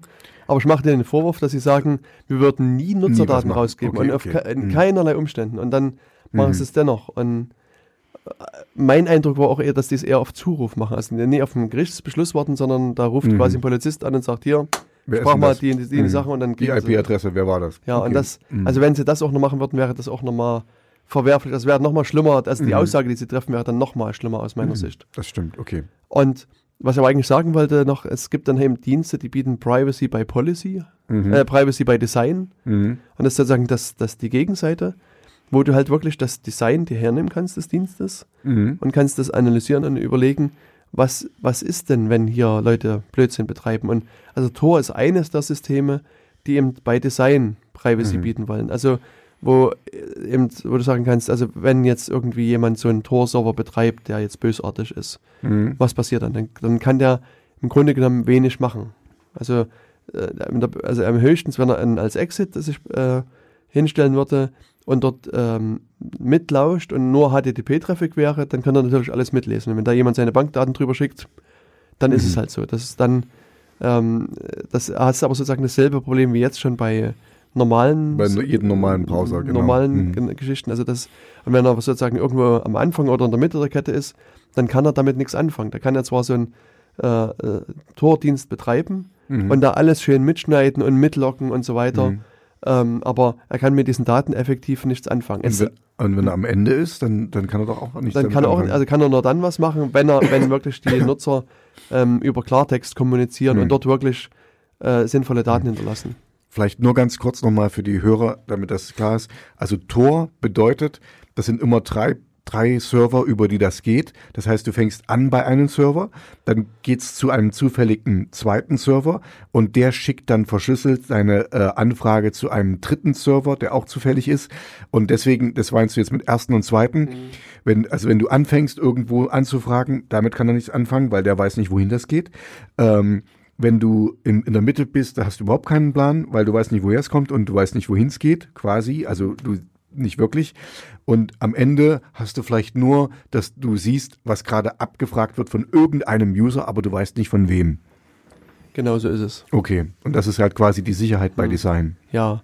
Und du kannst, also das Design liegt offen, der Code liegt offen, du kannst also alles wirklich sozusagen von hinten bis vorne kontrollieren. Mhm. Und, und das wird ja auch, also gerade im Falle von Tor, in, ich würde sagen, epischer Breite gemacht. Also Tor ist seit vielen, vielen Jahren Gegenstand akademischer Forschung und verschiedener anderer Forschung.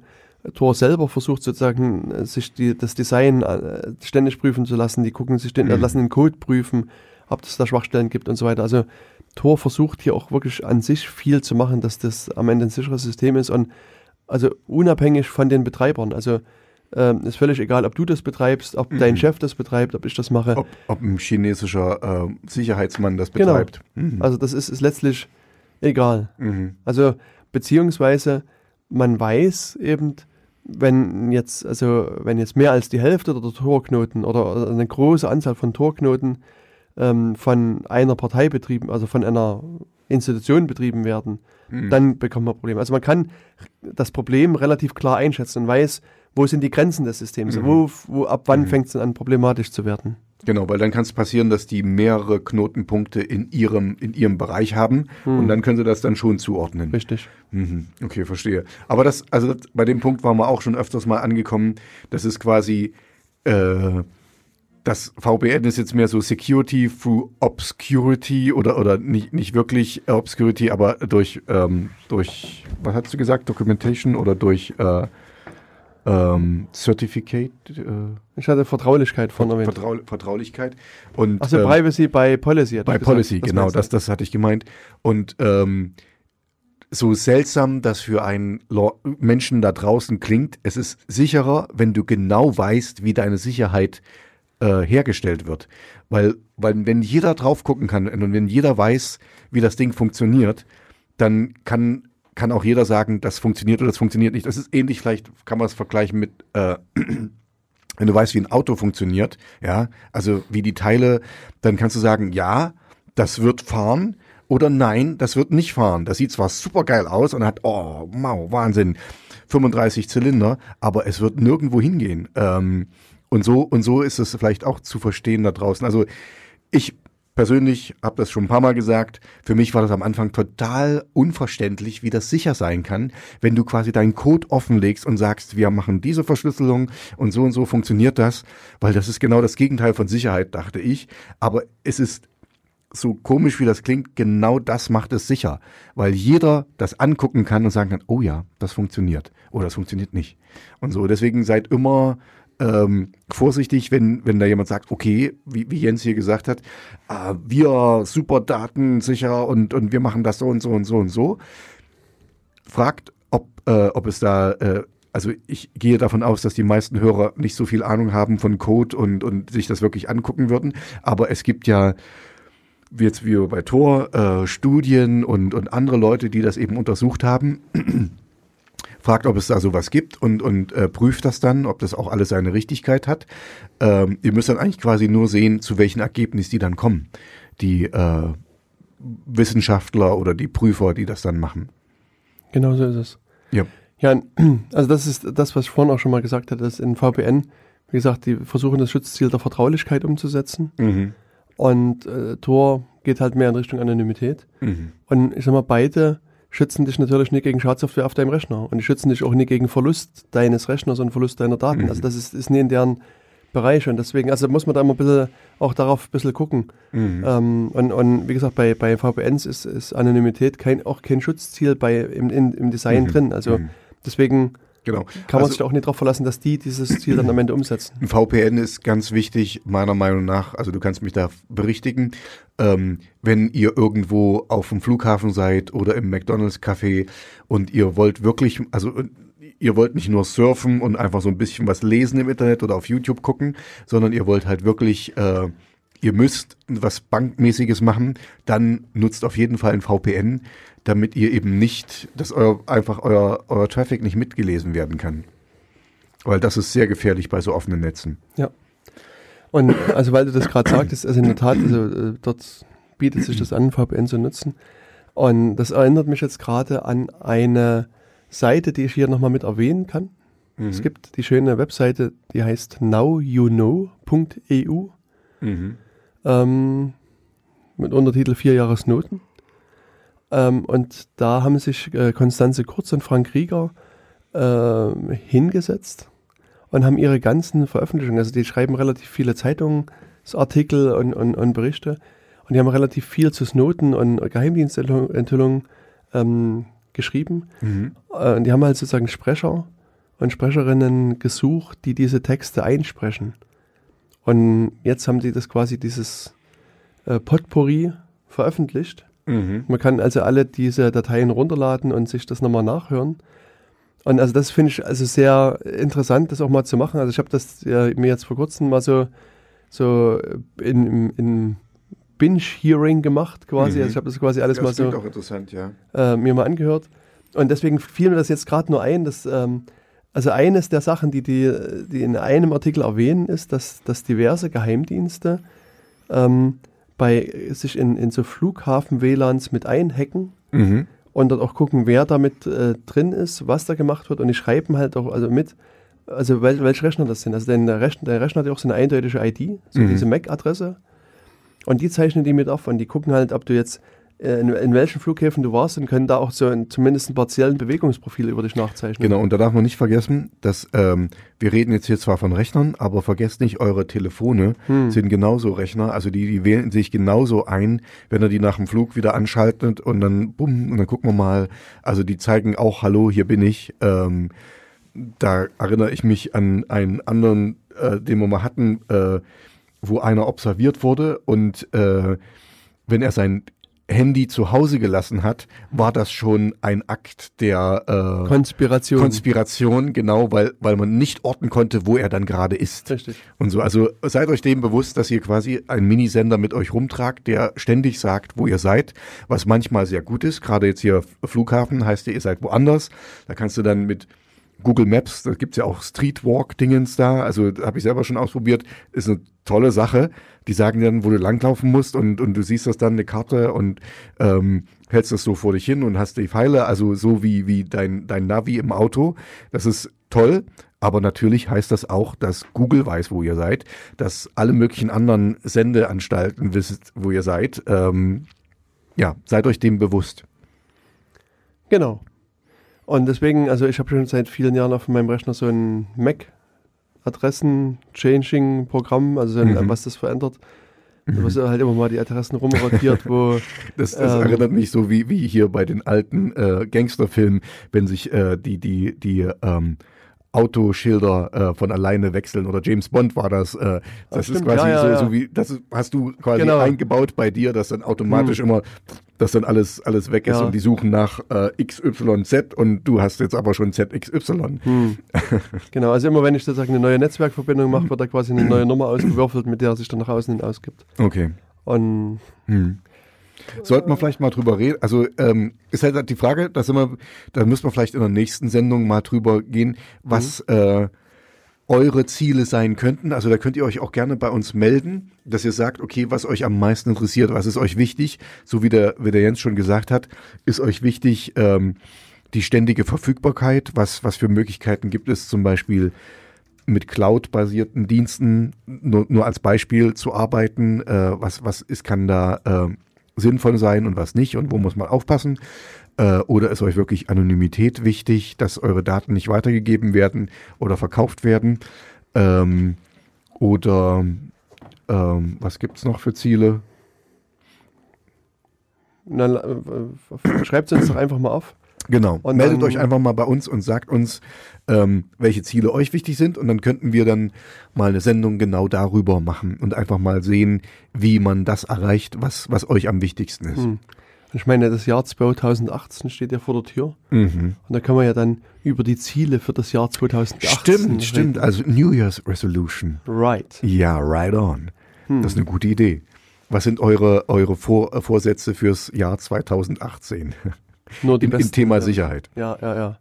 Immer anonym sein. Mhm, mhm. Immer wir uns Ihr gerne könnt uns auch anonym schreiben, genau. Ich glaube, du hast mehrere Möglichkeiten. Wie, wie geht das? Ähm, am besten, indem ihr eure, eure Hotmail-Adresse benutzt, wo ihr äh, heißt äh, Lisa Sabine äh, 35 und schreibt uns an, wohin schreiben wir eigentlich? Wohin können unsere Genau, an wohin schreiben wir eigentlich an, an, Radio? an wohin schreiben wir eigentlich at äh, radioinsecurity.com? Richtig. nee, warte mal. so, so, wir sind beide todkrank hier. ja, ja, Ähm, wir sind fast, fast ähm, schon gestorben. Also ich glaube, eine Adresse, die auf jeden Fall funktioniert, ist äh, radioinsecurity.kubizil.de. Mhm. Ähm, ich bin jetzt selber gerade überfragt, ob ich für, den, für die Seite selber schon äh, also irgendwelche E-Mail-Adressen eingerichtet habe. Mhm. Ähm, Also ich weiß, grad weiß die, die, die Nutzer können, können mit Kommentaren sich bei uns melden Ja, ja, ja. auf der Seite. Also das könnt ihr auch an, ganz anonym machen. Wenn ihr mit dem Tor-Browser dahin braust, Hm. könnt ihr euch anonym da eintragen und sagen, was ihr gerne hören wollt. Ähm, wie heißt unsere Seite nochmal? insecurity.radio.fm. Allerdings nur auf HTTPS. Ja, aber das macht der Browser schon automatisch. Also ihr könnt Okay. einfach insecurity.radio.fm eingeben und dann wird der Browser auf magische Art und Weise euch auf HTTPS umleiten und alles ist gut. Genau. Und da könnt ihr uns zur Not, also wenn ihr uns kein, nicht schreiben wollt, ähm, einfach einen Kommentar hinterlassen. Genau. Oder ein Twitter-Kommentar Oder ein Quitter. oder ein Twitter-Kommentar Ich habe nämlich gelernt. Oder sogar ein Facebook-Kommentar. Oh, ja, das ist dann super sicher. Das ist super sicher und das ist super anonym natürlich. Ja, auf jeden Fall. Hm. Kann ich nur empfehlen. Ja, Ja. dann, ja. Dann würden wir jetzt, glaube ich, erstmal Schluss machen für heute, oder? Ja, würde schon sagen. Also an unser äh, einen Themenblock haben wir jetzt nie mit angerissen, der, aber ich denke, der, das der ist, wäre, glaube ich, zu, wa- zu lang. Äh, den, Ja. den fangen wir einfach beim nächsten Mal an. Ähm, weil das ist ein schöner Blog, da würde ich auch schon eine ganze Sendung haben wollen dafür. Okay, na dann gebe ich dir die nächste Sendung dann dafür. Danke. Super. In diesem Sinne, in völliger Harmonie verabschieden wir uns. Ähm, auf Wiedersehen. auf Wiederhören. Auf Wiederhören. Entschuldigung, natürlich. Auf Wiederhören. Bleibt sicher. Tschüss. Tschüss.